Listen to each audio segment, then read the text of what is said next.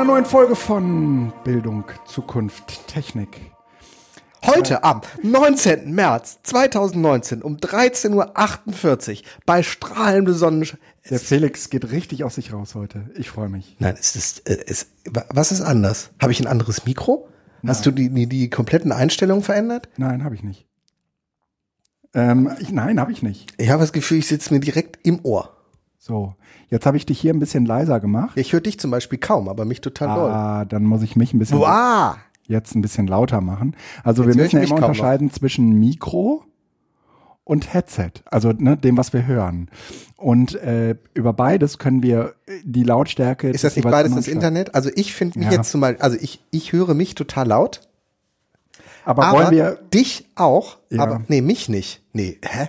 Verstehe ich nicht. wollen das wir ist komisch. wo- Wollen wir jetzt tatsächlich Ja, über darüber reden? lass uns über uns reden. Nein, Felix. Schön, dass du da bist Ja. und den Weg nach Hattingen gefunden Ja. hast zu einer weiteren Folge. Wir sind bei Nummer 53 angekommen. Äh, Bildung, Zukunft, Technik. Ja. Äh, liebe, Grü liebe Grüße an die Hörerinnen und Hörer in, in Autos, äh, Wohnwagen, äh, während ähm, des Spazierengehens oder wo auch immer ihr uns hört. Äh, auf jeden Fall an da draußen. Schön, dass ihr wieder eingeschaltet habt. Das Wetter ist total. Warum sitzen wir drin? Wir sitzen drin, weil draußen Vögel zwitschern. Das ist nicht schlimm, das können unsere Hörer inzwischen. Und das äh, ist. Nee, ich, ich glaube, das. Vögelzwitschern war nicht das Problem, sondern dass wir zu leise aufgenommen haben. Hm. Trotz des Vögelzwitscherns. Ja, das waren, das waren die, das waren die Anfänge. Ne? Weißt du noch welche Episode? Nein. Nein. Aber Ist auch ich glaube, so. du hattest, hast es irgendwas mit Vögeln genannt. hm? Wie halt, ja, ach so, wie irgendwas. Oh, wirklich? Ich habe keine Ahnung, aber Ja gut, ich war damals noch jung, ja. wir Und waren da- jung und wir Ja, wussten nicht, was, Und was äh, da konnte ich darüber lachen, aber äh, jetzt ja nicht mehr. Ne, Man, da merkt man schon, dass man irgendwie auch reifer geworden ist. Ne? Ähm, wir haben Themen. Also erstmal müssen wir sagen, es, es gibt ein bisschen Feedback, aber äh, weil wir, wir haben diesmal leider keine Audiobeiträge von euch bekommen, was wir sehr, sehr schade finden. Ähm, das Feedback, äh, das es gibt, das kann man in der Telegram-Gruppe nachlesen. Sommergrüße vom Sommerdeck. BZT 016. Also doch nichts mit Vögeln. Nein. Ja, ja ein Glück. Ähm, das wäre auch echt zu platt, wenn ich mal ehrlich sein soll. Und ähm, deswegen empfehlen wir euch einfach nochmal die äh, Telegram-Gruppe. Ach, damals hatten wir noch die, ähm, die Shownotes als Flipboard. Nein. Ja. Magazin lesen, da waren die ganzen Links in einem Flipboard-Magazin. Ähm, Das sieht fast nicht schlecht aus. okay. Okay. Mit Was ist hier so laut? Die Leute draußen. Macht dir keinen Kopf. Die lachen, ne? Ja. Ja. Äh, Es gibt eine Telegram-Gruppe, die ist aber nicht mehr öffentlich. Damit haben wir schlechte Erfahrungen gemacht. Wer fragt? Und äh, insofern, wenn ihr dieser Telegram-Gruppe beitreten wollt, dann ähm, schreibt entweder dem Felix oder mir eine DM auf Twitter, dann kümmern wir uns darum. Mm, Wir haben eine stabile ähm, Mitgliedschaft von 25 Menschen, da kommt hin und wieder mal jemand zu. Ähm, aber mh, wir wollen es euch schon ein bisschen schwierig machen, äh, dort einzutreten, weil es insgesamt für weniger Spam sorgt. Ja, also öffentliche Gruppen haben wir sehr schlechte Erfahrungen mitgemacht. Haben wir, hat, hat, hat man irgendwann ähm, Menschen mit nackten Oberkörpern äh, im, im Stream. Will man ja nicht. Kommt drauf an. Äh, Nein, will man nicht. Nein, will man nicht. Und ähm, insofern würden wir heute das Feedback auslassen und äh, direkt zu den Themen kommen. Felix, haben wir denn da was? Gestern gab es neue iPads. Es gab neue iPads. Ja. Und wie findest du sie? Du hast sie tatsächlich nicht mitgekriegt. Ich habe das, ich hab das überhaupt nicht mitbekommen. Und ähm, ich bin jetzt auch, glaube ich, nicht so ein, so ein. Gadget, so, so, so ein Gadget-Fanatiker wie du. Achtung, deine Apple Watch klingelt gerade. Hm. Nee, ich habe aber tatsächlich gestern Abend gedacht, ich habe es nämlich auch nicht mitgekriegt. Ich glaube, das war auch gar nicht angekündigt. Die hatten Nee, einfach nur den Store. Mhm. irgendwie down genommen und das hatte ich mittags noch mitgekriegt und es dann auch vergessen und abends dann so, ah, Worüber kriegst du sowas eigentlich mit? Guckst du regelmäßig in den Store oder wie? Äh, RSS. Ach so, äh, dass der down ist, ja. das habe ich bei Twitter gelesen und abends dann äh, bei im RSS-Feed gesehen, dass es da irgendwie plötzlich so eine ganze Flut von iPad-Sachen gab. Ah, okay. Ja, ich habe meinen Feed gestern nicht gelesen. Ähm, ja, Und wa was äh, muss der Nein. Pädagoge von morgen wissen? Oder die Pädagogin? Nee, ich habe tatsächlich ähm, erstmal ganz tief geschluckt und habe auch noch am Essenstisch, am Abend Essenstisch, kurz überflogen, was sie gemacht haben, weil ich gedacht habe, ach du Scheiße. Weil wir starten Ende dieser Woche mit den ähm, Jahresinvestitionsgesprächen. Da kommen alle 94 Wuppertaler Schulen zum Gespräch vorbei. Und wenn es halt Hardware-Ankündigungen so kurz vorher gibt, Ja. kann das die komplette Finanzierung so ein bisschen drüber und drunter werfen. Weil du kalkulierst ja mit Preisen. Und ähm, das ist aber zumindest statisch geblieben. Das heißt also für Schulen, also eigentlich für die Beschaffung in Schulen ist es äh, irrelevant, weil das günstigste iPad weiterhin das äh, iPad von 2018 ist. Das normale, alte, bekannte iPad. Da hat sich auch nichts dran verändert. Gleiche Preis, gleiche Technik. Neu hinzugekommen ist das iPad Mini, beziehungsweise im Grunde ist es das vier Jahre alte iPad Mini, was du ja, glaube ich, auch noch hast, iPad 4. Aber eben nicht mehr mit dem A8 oder A10 Prozessor, sondern jetzt mit dem A8 hatten die da, glaube ich, sondern mit dem A12 Prozessor, also der auch im XR ist. Und Stift. Und das ist das, was ich, also der ist nicht automatisch dabei, aber es ist stiftfähig, was ich sehr sexy finde, weil ich diese glaub ich. Größe, es ist halt im Grunde genommen so ein DIN A4, So fünf ne? Blocks, ist so eine Titzzettel groß. Ähm, und ähm, man kann es in einer Hand halten. Ja. Also man hat's dabei noch besser. Ähm, und es ist aber auch kein iPhone, was tendenziell eher in die Tasche kommt, sondern es ist so ein, Ja. so ein angenehmes Zwischending. Also ich finde es sehr, sehr, sehr, sehr, sehr, sehr reizvoll. Ich habe es gestern bei Twitter dann einen No-Brainer genannt. Ich guck mal, ob das dann auch am Ende mir am Ende ein No-Brainer für mein Konto wird. Das ist ja immer noch Wie teuer ist das? äh, 450. Für ein iPad Mini ist es echt ordentlich. Ja, ist- also sind- ich, ich habe etwa die gleichen alten Preise. ich hab letztes äh, letztes Jahr hier für Hattingen ähm, normale iPads angeschafft. Also Die ne? kosten 350. die kosten 350. Ja, ja, aber das Mini war immer schon teurer. Das war jetzt in der ganzen Zeit auch immer teurer als die günstigsten. Deshalb haben auch alle gesagt, was soll das noch in dem ganzen Dings?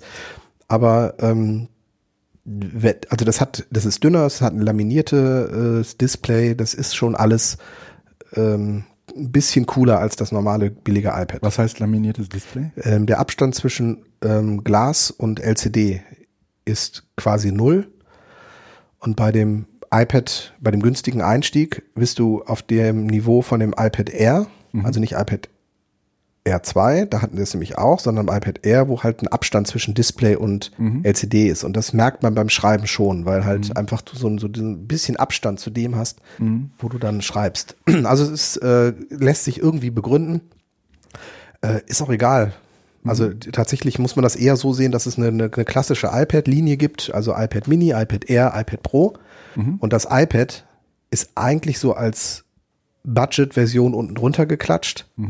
Ähm, vor allen Dingen halt für die Schulen. Ach, meinst du? Ich glaube schon. Also ich kenne wenig Privatleute, die sich So ein ein iPad holen. Die meisten holen sich ein Pro. Mhm, mhm, stimmt. Kenn Und ähm, so.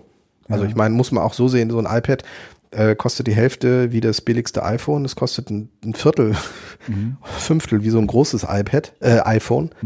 Ähm, also das ist schon, ähm, Ich, ähm, wo du gerade iPad 1, also ne, das kleine iPad äh, 1, ähm, das hat mein Bruder mir letztens überlassen. was meinst du? Achso, das iPad Das Mini. Mini, das iPad Mini, äh, das erste. Ne? Okay.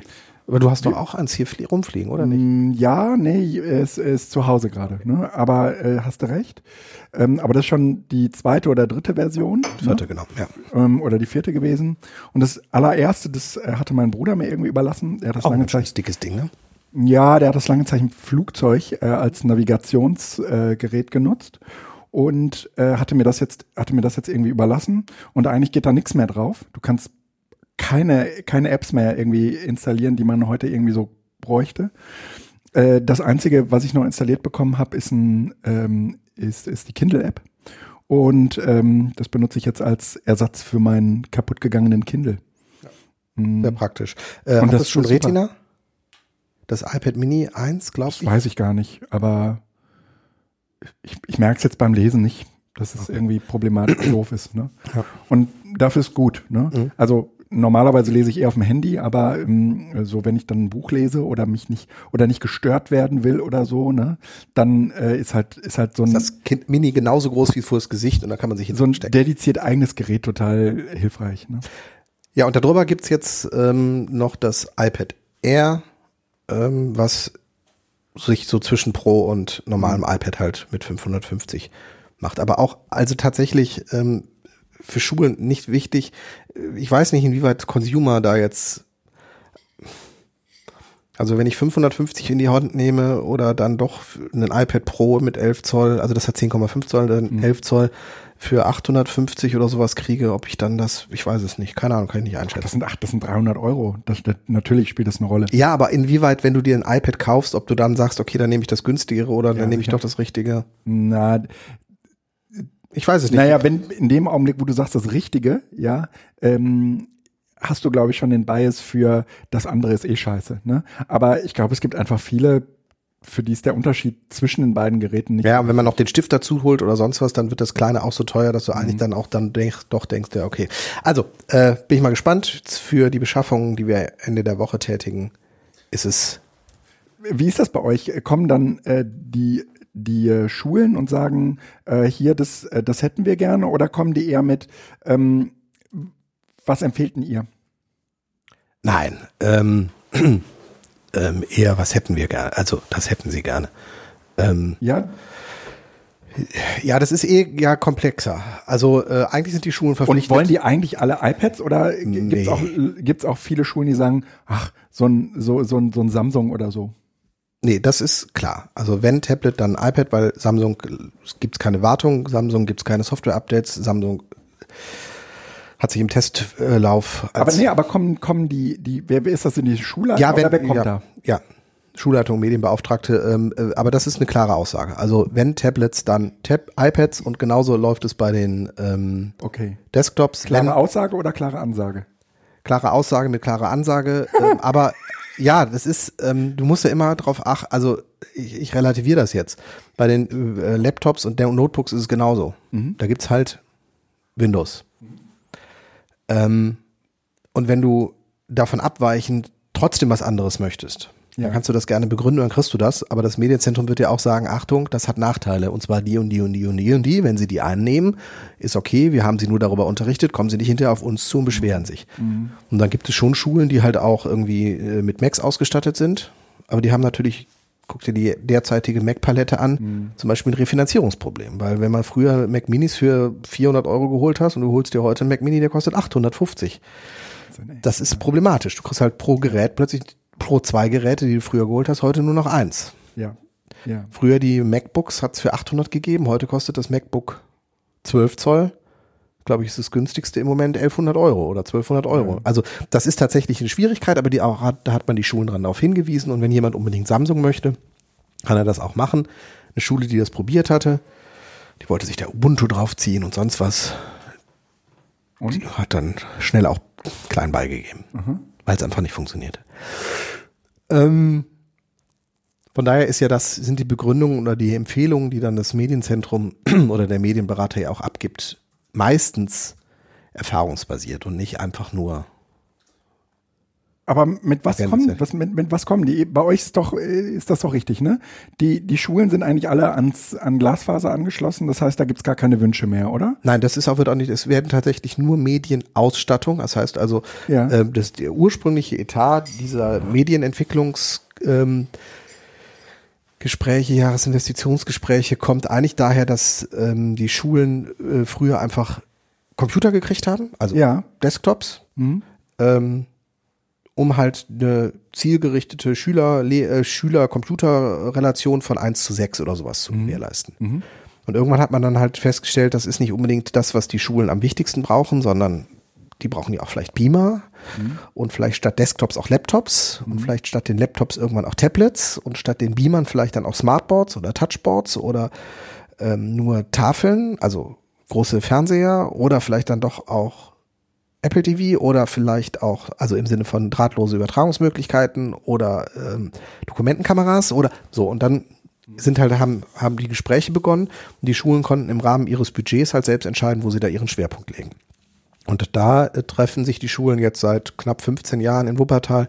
Ähm, also es ist eine der längsten Kulturen dieser Art in Nordrhein-Westfalen, dass ähm, regelmäßig, also einmal im Jahr die Schulleitung mit dem Medienbeauftragten oder auch noch die stellvertretende Schulleitung oder auch zwei Medienbeauftragten, also je nachdem, wie die Schule ist, dann zu Gesprächen vorbeikommen und ähm, jetzt nicht nur Bestellwünsche abgeben, weil das könnte man ja auch online machen, mhm. sondern tatsächlich auch überlegen, inwieweit das sinnvoll ist, welche Perspektiven sich damit ergeben.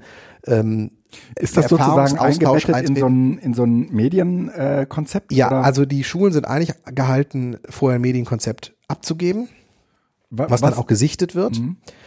Ähm, die Beschaffung, ich bin nicht eingeschlafen. Äh, die, Be nein, nein, nein, nein. Die Beschaffung basiert aber dann auf, ich aber. auf dem Ges Die Beschaffung basiert dann tatsächlich aber auf dem Gesprächsverlauf. Ja. Das heißt also, es ist keine Beschaffung, die auf Basis eines Medienkonzeptes gegeben wird, was man im Moment auch nicht machen kann. Also zu, zu Fakt, wir haben 94 Schulen. 50 Prozent der Schulen haben die Medienkonzepte abgegeben, die andere Hälfte nicht. Das heißt aber nicht unbedingt, dass sie keins haben, sondern dass sie es einfach nicht abgeben, weil sie meinen, das ja nicht sinnvoll oder weil sie es vergessen haben oder sonst was. Ähm, es gibt Kommunen, die tatsächlich knallhart sind und sagen, ohne Medienkonzept gibt es kein Geld. Mhm. Das basiert aber nicht, also ähm, rechtlich ist das eine durchaus kontroverse, wenn nicht sogar etwas überzogene Re Reaktion, weil die Etats, über die wir hier reden, keine Etats sind, die von Anfang an bindend an ein Medienkonzept ausgeschüttet mhm. worden sind, sondern die sind eigentlich Ausschüttungen, die über die Bildungspauschale laufen, das heißt also, die schülerbezogen sind. Dabei geht es nicht darum, ob die Schule das jetzt sinnvoll macht oder nicht, sondern grundsätzlich, dass den Schulen Geld zur Verfügung steht, eine Ausstattung zu schaffen. Ob sie das sinnvoll machen oder nicht, hängt dann wesentlich vom Medienkonzept ab. Also das ist meine Erfahrung. Das sage ich auch den Schulen und das tut manchmal ein bisschen weh. Wir haben in Wuppertal solche und solche Schulen. Mhm von Schulpreisschulen bis Schulen, denen es nicht so gut geht. Ähm, und wenn man sich überlegt, dass die eigentlich alle mit den gleichen ähm, Spielsachen im Sandkasten unterwegs sind, ist es vor allen Dingen eine Frage des Konzeptes, ob am Ende da eine schöne Sandburg steht oder ähm, ganz viele Löcher gebuddelt worden sind und irgendwie zwar da mal was, da mal was, da mal was, aber der Sandkasten sieht aus, als wenn da irgendwie einfach eine, eine Horde äh, Schweinchen durchgelaufen ist. Und das liegt daran, wie konsequent Schulen einfach einem Konzept, was sie dann einmal auch hoffentlich durch alle Gremien bestätigt haben, einfach treu bleiben. Also im Sinne von nicht, oh, wir haben einen neuen Medienbeauftragten, der möchte gerne Tablets haben, wir bestellen in diesem Jahr fünf Tablets. Mhm. Oh, die Medienbeauftragte ist jetzt schwanger geworden. Wir haben eine neue Medienbeauftragte, die möchte gerne Laptops. Also bestellen wir jetzt Laptops. Und dann hast du nach drei Jahren irgendwie äh, ein paar Laptops so ein paar, mhm. und kein klares Konzept dahinter. Oder es gibt auch die Schulen, die halten seit Jahren an irgendeinem Konzept fest, weil es einen Medienbeauftragten ja. gibt, der sich ganz fest äh, irgendwie dem, dem, dem Computerraum verschrieben hat mhm. und bauen ständig die Computerräume auf, aus mhm. und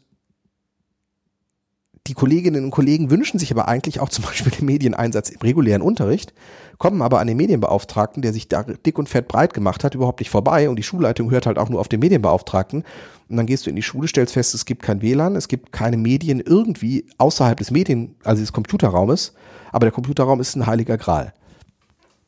Heißt, ein konsequentes Medienkonzept heißt nicht, dass es gut wird, aber ein demokratisch legitimiertes Medienkonzept, was einer beständigen Überarbeitung mhm. durch das Gesamtkollegium mhm. unter, hinter, unter, äh, unterzogen unterliegt. wird, mhm. unterliegt, äh, das ist dann das, was es dann halt am Ende erfolgreich macht. Sag doch mal bitte, was, was, was so in deiner, aus deiner Perspektive zu so einem Medienkonzept gehört. Ähm, fünf Punkte. Jetzt hoffe ich, dass ich sie alle so, also, ähm, es, also da muss man zu sagen, ein Medienkonzept ist äh, kein, ähm, ist ähnlich wie äh, Heilpraktiker. Du ja, kannst ja, alles Medienkonzept nennen. Ja, ja, ja. Das muss halt nur irgendwie so einmal als Medienkonzept bestätigt worden sein. Ja, aber welche Antworten gibt ein Medienkonzept? Ähm, also, äh, für mich beginnt es mit einer Präambel. mit einem, mit einem einleitenden, ähm, mit einer einleitenden Begriffsdefinition. Mhm. Ähm, und zwar pädagogisch begründet im Sinne von, wie halten wir es eigentlich bei uns an der Schule mit den digitalen Medien, beziehungsweise mit, mit mhm. Medien, aber Schwerpunkt digitale Medien. Ähm, oder jetzt vielleicht mit, mit neueren Begrifflichkeiten. Welche Bedeutung hat für uns die Digitalität für Schule und Lernen? Mhm. Ähm, was möchte ich damit, also ähm, was, was soll da definiert werden? Eigentlich soll so dieser, der, der, der, der Legitimationsrahmen, beziehungsweise so der, der pädagogische ähm, Raum, in dem sich diese Schule bewegt, so ein bisschen abgeklopft werden. Also mhm. da lässt sich, wenn es gut geschrieben ist, quasi aus der Argumentation, es ist so ein bisschen ein Teil vom Schulprogramm, ne? Das wird, da, da wird, da geht es ein bisschen um Blümchen. Mhm. Aber über diese Blümchen lässt sich gut argumentieren, beispielsweise in der weiterführenden Schule wichtiger als in der Grundschule. Dürfen die Kinder ihr Handy nutzen oder nicht? Mhm. Und ich sage halt den Schulleitungen, diese Diskussion müssen sie geführt haben. Ja. Weil über diese Diskussion werden die Gräben deutlich und über diese Diskussion kommt man aber auch erst zu einem zu einer Begrifflichkeit, mhm. die mittelfristig trägt und nicht einem, einer, einem, einem Konzept oder einer Idee, wo alle sagen, ja, ja, ist okay, ist okay, aber ich kann ja auf jeden Fall so weitermachen wie bisher und wir verbieten die Dinge. Das bringt halt nichts. Also ich habe jetzt nicht irgendwo Präferenzen, Verbot oder nicht Verbot. Es ist die Frage, wie begründe ich das? Und wenn ich das Verbot sinnvoll begründe, weil ich sage, der Medieneinsatz im Unterricht mhm. ist so komplex und so vielfältig durch die pädagogischen Verbindlichkeiten, dass die ihre eigenen Geräte nicht brauchen, dann sollen sie ihre eigenen Geräte zu Hause lassen. Wobei ich natürlich dann im Anschluss die Frage hätte, da können sie es doch auch nutzen. Aber es geht einfach um, so. Okay, du hast Nummer eins. Präambel. Mhm. Präambel. Nummer äh, zwei ist ähm, so ein bisschen formell, ah nee, machen wir da erstmal das andere. Nummer zwei ist Mediencurriculum. Ähm, Mediencurriculum heißt, wie werden die äh, Medien in den Curricula verbindlich eingesetzt? Ja. Der Orientierungsrahmen dafür ist der Medienkompetenzrahmen NRW, der auf Basis der, des KMK-Beschlusses Lernen in der digitalen Welt basiert und deutschlandweit einheitlich ist in den unterschiedlichen Ausformulierungen und Formen dann, aber der Kompetenzrahmen an sich ist zumindest deutschlandweit formuliert und in Nordrhein-Westfalen halt im Medienkompetenzrahmen mit sechs Kompetenzfeldern. Das sechste Kompetenzfeld ist die informatische Bildung, wo es halt darum geht, dass die Schülerinnen und Schüler irgendwo von der ersten bis zur vierten und von der fünften bis zur zehnten Klasse mal mit Logarithmen, äh, mit Algorithmen mhm. und äh, Programmierung mhm. im weitesten Sinne in Berührung kommen. Das muss verbindlich in den Curricula abgedeckt sein. Also Recherche gehört da auch zu, Quellenkritik, Präsentationsmöglichkeiten, Präsentationsmedien entsprechend mhm. zielgerichtet einsetzen. Ähm, dabei geht es nicht darum, dass die eine Sache ganz, ganz viel machen, sondern tatsächlich die Frage, wann findet was verbindlich statt, sodass von der ersten bis zur vierten Klasse der Medienkompetenzrahmen erfüllt ist und von der fünften bis zur zehnten dann auch. Das ist das Mediencurriculum. Ähm, der nächste Punkt ist dann ähm, Hardware mit den Unterpunkten Ist-Ausstattung und Soll-Ausstattung. Und dabei spielt die Soll-Ausstattung ist natürlich sozusagen eine, ein, ein quasi direkter Ausfluss aus dem Mediencurriculum. Weil wenn ich sage, ich möchte gerne in den Klassen das und das und das machen, dann brauche ich dafür eine gewisse Hardware und diese Hardware soll am besten dann in der Soll-Ausstattung formuliert werden. Das ist keine Beschaffung, die ähm, morgen umgesetzt wird, sondern das ist eine Beschaffung, die sozusagen der langfristigen ja. Orientierung dient. Das bedeutet, ähm, da darf durchaus rein, ich möchte gerne in jedem Klassenraum einen Klassensatz iPads haben und ich möchte gerne in jedem Klassenraum irgendwie äh, ein mhm. Smartboard haben und einen Beamer und alles. Und dann geht man her und sagt, okay, jetzt gucken wir mal eben kurz, ja gut, wie realistisch das ist. Und dann spricht man, wo sind Prioritäten? Du würdest dem Konzept aber doch auch erklären, warum du in jedem, in jedem Klassenraum das Das ergibt sich ja mehr oder weniger, also Begründung sollte dazu, aber das ergibt sich mehr oder weniger aus dem Mediencurriculum. Mhm, okay. Also okay. wenn du halt begründest, wir wollen das und das und das machen, dann ergibt sich daraus sozusagen auch mhm. eine Beschaffung. Im Idealfall ist das unter den Beschaffungen dann auch begründet mhm. mit Verweisen oder sowas. Mhm. Aber das ist jetzt einfach erstmal die Grobstruktur. Und dann gibt's noch zwei Punkte, also sind jetzt ja eins Präambel, zwei Mediencurriculum, drei und vier Ist- und Sollausstattung. Fünf sind Fortbildungsbedarfe. Ja. Und sechs, und wenn man die Ist- und Sollausstattung zusammenpassen, sind wir dann bei fünf. Aber äh, der letzte Punkt ist dann externe Kooperationen, sodass man auch so ein bisschen Verbindlichkeiten vielleicht bringt, inwieweit kommen, mhm. kooperieren wir bei diesen Fragestellungen auch mit externen Anbietern, beispielsweise der Stadtbibliothek oder wir machen eine mhm. Kooperation mit dem Umweltamt äh, mhm. oder was auch immer noch. Aber in Wuppertal habe ich gerade die bereitgestellten Medienkonzepte gesichtet. Es gab zwei, die diesen Ansprüchen gerecht geworden sind. Von 94. Ja, von, von knapp äh, 48 abgegebenen waren zwei so, dass ich sage, die haben, also die, die Schulen, das Problem dabei ist aber auch tatsächlich, die Schulen sind im Moment angehalten, bis äh, Ende nächsten Schuljahres, die ihre äh, Medienkonzepte zu überarbeiten. Ja. Auf Basis des Medienkompetenzrahmens. Das heißt, wenn ich jetzt mhm. sage, ist das Medienkompetenzrahmen, ist der Medienkompetenzrahmen schon eingearbeitet, dann sind sozusagen diese zwei Schulen, die ich dann habe, tatsächlich die, die sich einfach mit einer wahnsinnigen Geschwindigkeit und Priorität da dran gesetzt haben. Das bedeutet aber nicht, dass die anderen Schulen das nicht auch schon gemacht haben, aber eben noch im Prozess sind und deshalb sozusagen das alte Medienkonzept abgeben, aber parallel dazu eigentlich an einer Überarbeitung arbeiten. Aber brauchst du nicht, um ein Medienkonzept zu machen, wenigstens irgendwo in deinem Kollegium die Kompetenz, ja. Äh, das irgendwie absehen zu können, äh, was man was man braucht, ja. was diese, was die, was, was sozusagen auch der, der, der Medienkompetenzrahmen ja. von, von hängt, den Schulen erwartet und so weiter? Hängt zu 100 Prozent von ein, zwei Kolleginnen und Kollegen ab, die ja. dieses Thema glaubhaft kompetent in dem Kollegium und gegenüber der Schulleitung vertreten können. Ja. So. Ja. Sind die Schulleitungen deiner ähm, so in, in deiner Wahrnehmung für sowas offen oder gibt es auch Schulleitungen, die das kategorisch ablehnen und sagen, das, da, es gibt Wichtigeres? ähm, es gibt Wichtigeres. Aber ähm, sie sind offen. Aber die Frage spielt, stellt sich nicht mehr. Mhm. Ähm, das ist ein Quasi-Erlass, es ist ein Brief aus dem Ministerium gewesen, dass die Schulen bis Ende nächsten Schuljahres ähm, die Dinger überarbeitet haben müssen. Der Medienkompetenzrahmen ist ein Beschluss. Der dient als ähm, Orientierungsrahmen für die Überarbeitung der Kernlehrpläne. Für gilt die das, G9. Gilt das für alle Schulen in NRW? Ja. Also deshalb ist das kein, das sozusagen, äh, ob die wollen oder nicht, hat vor äh, bis 2017, 18 mhm. noch eine Rolle gespielt. Ja, aber jetzt nicht mehr. Was, was macht das mit einer Schule, wenn die das nicht, wenn die das nicht machen? Ähm, also es kein Geld. Aber am Ende des nein, Tages würde man ja auch sagen, wer kein Medienkonzept hat, der braucht dafür auch kein Geld. Ja, aber dann, äh, also das ist ja, das musst du anders sehen. Also ja, genau. Ähm, aber ähm, ich finde es sehr, sehr schwierig.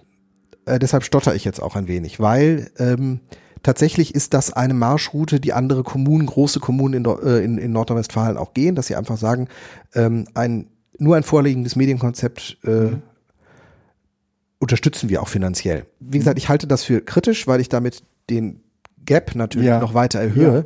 Ja, Andererseits soll es natürlich auch als eine gewisse Art und Weise Motivation dienen. Ich bin da trotzdem skeptisch. ähm, was im Moment aber mit dem Digitalpakt zum Beispiel diskutiert wird, ist, und das äh, ist in so einem kleinen Video erklärt, dass auf der BMBF-Seite, ähm, BMBF heißt das, ne? Mhm. Ja, im Moment, ähm, eingestellt ist, dass Schulen ähm, ein Medienkonzept formulieren müssen, das auf Stichhaltigkeit geprüft wird mhm. und auf Basis dieses Medienkonzeptes findet dann die Ausstattung entsprechend dieses Medienkonzeptes halt statt. Mit anderen Worten, das Medienkonzept ist Grundlage für Geld aus dem Digitalpakt. Und ähm, das, wenn die das machen, wird spannend. Weil halt zum Beispiel die Frage ist, was ist ein Medienkonzept? Also welchen harten mhm. Kriterien mhm. folgend sage ich, das ist ein Medienkonzept? Okay. Und ähm, ich finde es extrem schwierig, weil es für mich eigentlich, also ich kann es natürlich an diesen sechs Punkten oder fünf Punkten, die ich jetzt gesagt habe, festmachen, mhm. aber ähm, ein Papier, was äh, diese Punkte erfüllt, ist das dann schon ein Medienkonzept? Mhm. Es muss von der Konferenz bestätigt sein. Ist es dann schon ein Medienkonzept? Also viel wichtiger ist ja eigentlich tatsächlich, dass dieser, dieser Prozess, der dazu führt, ja. verantwortungsvoll durchgeführt worden ist. Ja. Und ähm, Naja, und man muss in dem, was du jetzt gerade eben über Medienkonzepte gesagt hast, ähm, ja auch äh, sagen, ähm, also da, da steckt ja sozusagen jetzt erstmal noch keine Idee davon äh, drin, äh, was ist denn jetzt mit Menschen? Also klar, man braucht auf der einen Seite irgendwie ein paar iPads, aber man braucht auf der anderen Seite irgendwie ein paar Menschen. Also ähm, du brauchst sozusagen am Ende irgendwie ein, so eine Art Hausmeister, der aber nicht den Schulhof fegt, ja, sondern sich irgendwie um die Infrastruktur dieser, dieser Schule kümmert, oder nicht? Ja. Also ich meine, ähm, dafür ist auch kein Geld da. äh, ja, aber kann man das, das kann, das kannst du eben nicht in ein Medienkonzept schreiben, oder?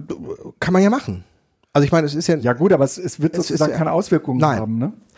und ähm, nein. Und- auch und die, die Frage der Umsetzung, wie denn die digitalen Medien eingesetzt werden. Also dienen sie dem, äh, der Verstärkung des adaptiven Lernens, um in der Kategorie von Jörern zu bleiben, Mhm. oder werden halt neue offene Lernformen damit äh, Mhm. ähm, forciert?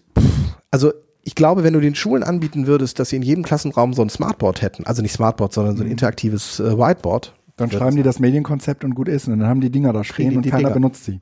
Doch, die werden wahrscheinlich sogar benutzt, aber halt wie? Sie werden halt als digitale Tafeln So, so wie es vorher auch, ja, ja, klar. Und das ist eigentlich keine Veränderung. Ja, aber da hilft dir das Medienkonzept doch auch nicht weiter. Nein, deshalb ist auch die Frage des Medienkonzeptes sozusagen eins, was zweitrangig ist. Also ich, Also auch wenn, weißt du, wenn du diese zwei richtig guten Medienkonzepte nimmst, ja, heißt das ja noch lange nicht, dass das inhaltlich, sagen wir mal, den, den Anforderungen genügt, sich Gedanken darüber gemacht zu haben. das Witzige ist bei denen dann schon, weil die, die jetzt halt äh, streng vorangehen, das sind alles die Lehrer, die auch einen pädagogischen Weitblick haben und einen pädagogischen Mut haben, nenne ich das mal, ähm, die Dinge neu und anders zu sehen und auch freier zu arbeiten.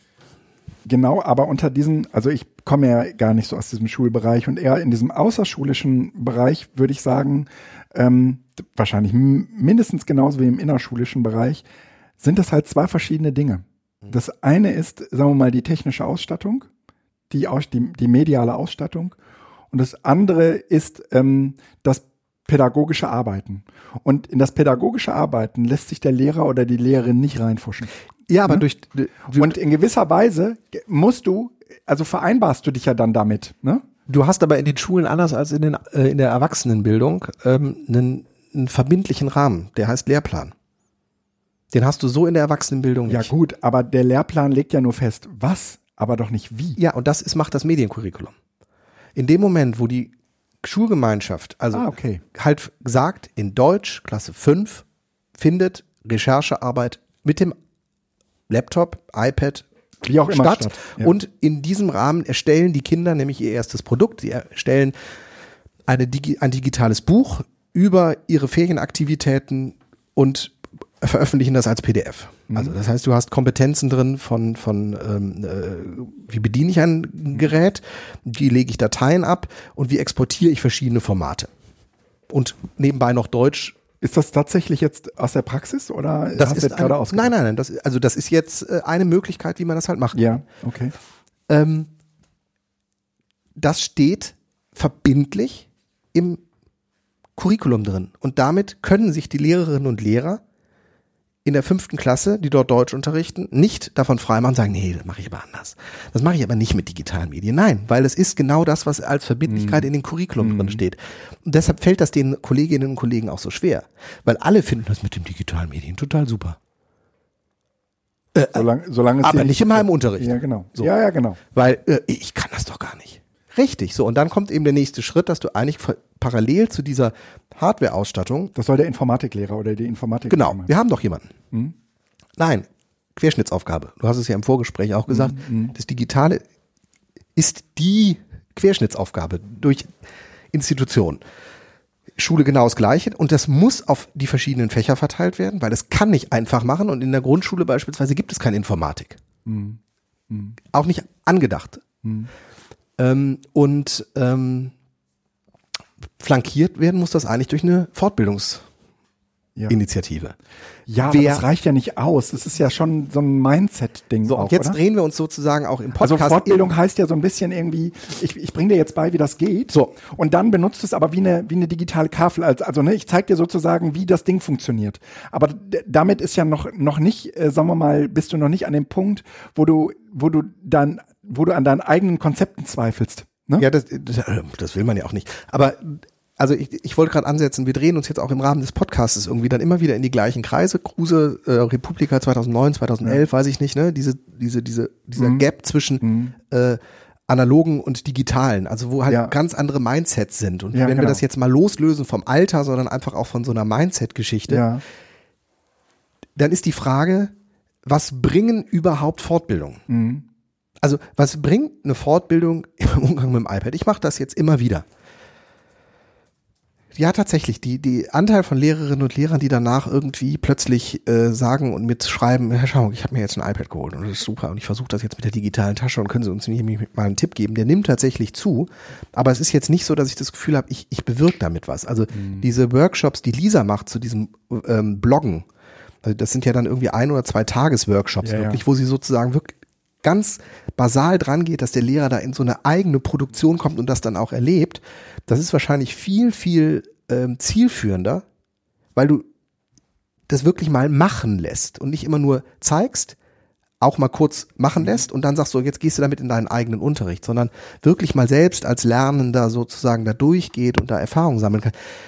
Aber diese, diese Zeit, dieses intrinsi diese intrinsische Motivation, die ist oft nicht da, sondern, also die ist da, aber nicht im Rahmen von, es geht mir um einen Lernprozess oder es geht mir um die Offenheit einem neuen Leitmedium gegenüber, der Digitalität oder wie auch immer noch, sondern ähm, ich habe die Notwendigkeit, dass ich jetzt Digitales im Unterricht machen muss und ich bin jetzt intrinsisch motiviert insoweit, dass ich sage, zeig mir doch mal, wie ich das machen kann, damit ich dann Ruhe habe.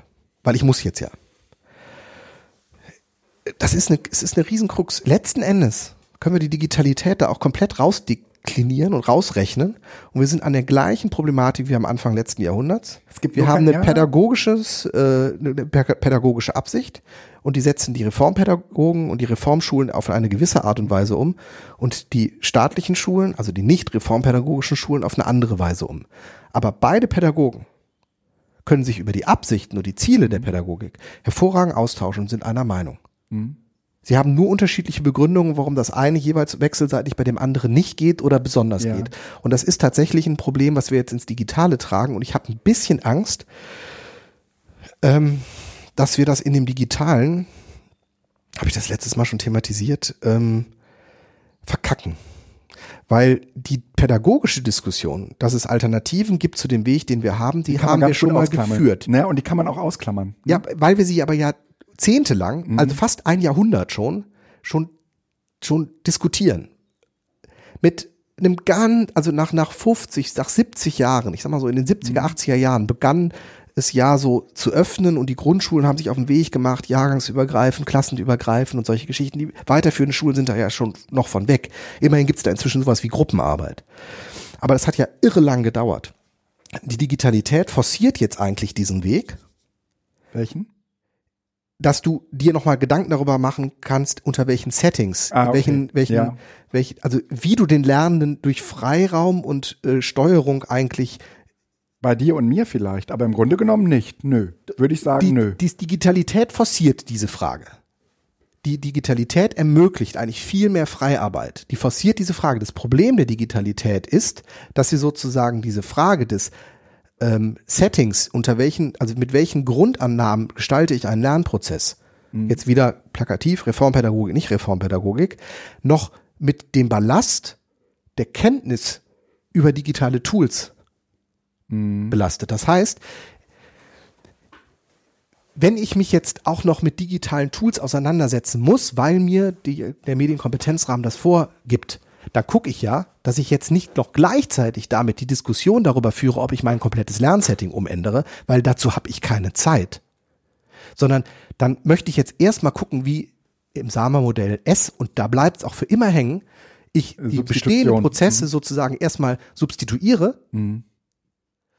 und wenn ich das mal geschafft habe, dann kann ich immer noch gucken, ob ich das auch wieder öffne. Aber sozusagen die, die, die, der Kampf, den wir bisher hatten, dass du im Grunde genommen eine, eine, eine Frage der Pädagogik hattest, ähm, wie gehe ich mit der Freiheit um im Erziehungssystem? Naja. Die drängt im Moment komplett zurück, weil es nur um die Digitalität geht. Ich mache nur Fortbildungen im Rahmen von, Ja. wie nutze ich welches Tool? Ich höre auch nichts anderes. Ja. Kaum einer macht im Moment pädagogische Tage zum Thema,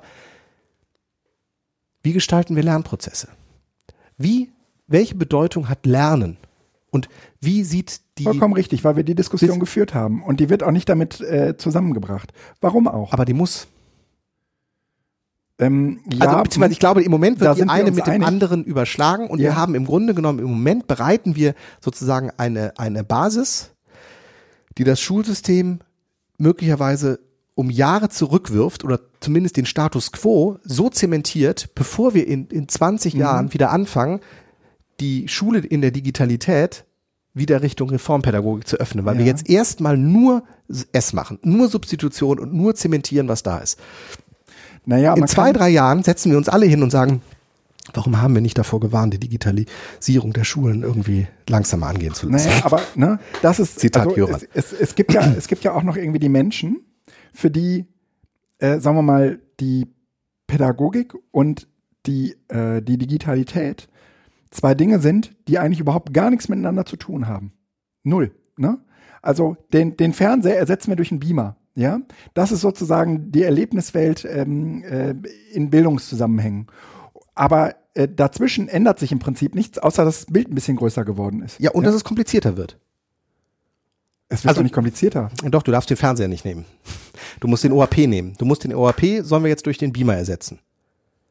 Ja, aber ne, also Die Diskussion darüber, inwieweit der OAP oder der Beamer überhaupt in Bildungsprozessen sinnvoll sind, Ja. geht komplett weg. Also den kann ich beim OAP noch führen. der OHP ist ein ganz schlechtes Beispiel, weil der OHP eben eben nicht nur bedeutet, ich lege eine Folie, also wenn die Leute nur eine Folie auflegen, ja, dann bin ich bei dir. Aber häufig ist der OHP dazu benutzt worden, sehr interaktiv, Nein. da etwas reinzuschreiben Nein. und draufzumalen Das ist, und so. Das ja? ist nur eine Geschichte und das Gleiche kann ich mit dem Tablet heute auch machen. Es ist, es ist ein frontales Medium, aber es, es geht darum, dass die Diskussion, also ich kann über den Sinn und Zweck des OAPs, so wie wir jetzt gerade, Mhm. breche das jetzt ab, kann ich trefflich streiten. Ist es ein interaktives, Genau. wie kann ich es nutzen oder Genau. sonst was?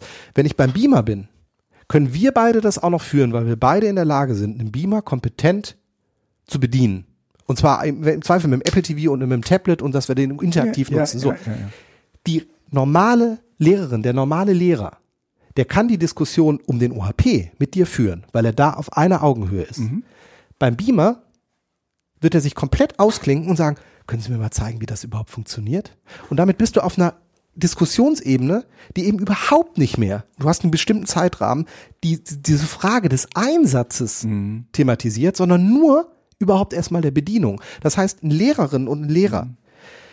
sind jetzt im Moment gezwungen, digitale Sachen einzuführen und die werden die erstmal nur so einführen und ihre komplette freien Ressourcen in Anführungsstrichen dafür verbrauchen, das überhaupt zu verstehen und überhaupt nicht mehr auf die Reflexionsebene zu kommen, Genau.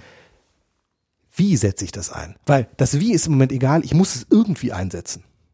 Und dieses irgendwie ist im Moment Mhm. das Dominante. Verstehst du das? Und da sehe ich eine Gefahr, weil das, Ah. was halt irgendwie ist, Nee, aber bedeutet dann- Mhm. erstmal nur im Rahmen dessen, was bisher Dann, etabliert dann ist. würde ich sagen, dann haben wir es mit einem, dann haben wir es eigentlich mit einem Evolutionsprozess zu tun und das ist der normale Weg. Erst versuche ich etwas zu verstehen und äh, je länger ich dann, äh, wenn ich es verstanden habe, dann fange ich an damit zu arbeiten und dann äh, je mehr Routine ich habe und je, je normaler das für mich ist, den äh, Laptop aufzuklappen, den Beamer dran zu döngeln, umso äh, äh, und, und umso eher mache ich mir Gedanken darüber, war das, war das jetzt alles? Und Richtig. was kann ich da noch mitmachen? Das sind die Hoffnungen und die Versprechungen eines Menschen wie du und ich würde mich wahrscheinlich auch rein jetzt, Aber das war doch der, der, bei uns auch so. Ja, aber ja, aber du bist vom Typ her ein anderer. Das sind Idealisten. Das, was du jetzt gerade gemacht hast, ist im Grunde genommen die Hoffnung, dass wenn sie erstmal auf dem klassischen Weg das kennengelernt haben, dass sie dann schon auch noch die Erweiterung durchführen. Okay. Das ist die Idee, die wir damals 2009 entwickelt haben beim Bildung hacken. Im Sinne von, Ja. wir machen da kleine Sachen, wir machen sozusagen so Keimzellen und Mhm. von da aus, die, die werden eh schon alle, wenn sie das Internet erstmal kennenlernen. Diskussion, die ja auch Metaebene in irgendeinem Podcast mal jetzt letztens geführt worden ist. Wenn man das Internet nur auch, wenn die, wenn alle Leute das Internet kennenlernen, dann werden die alle neugierig und der Erkenntnis nacheifern und, und gute Menschen werden. Und was ist passiert? Die sind alle bei WhatsApp hängen geblieben.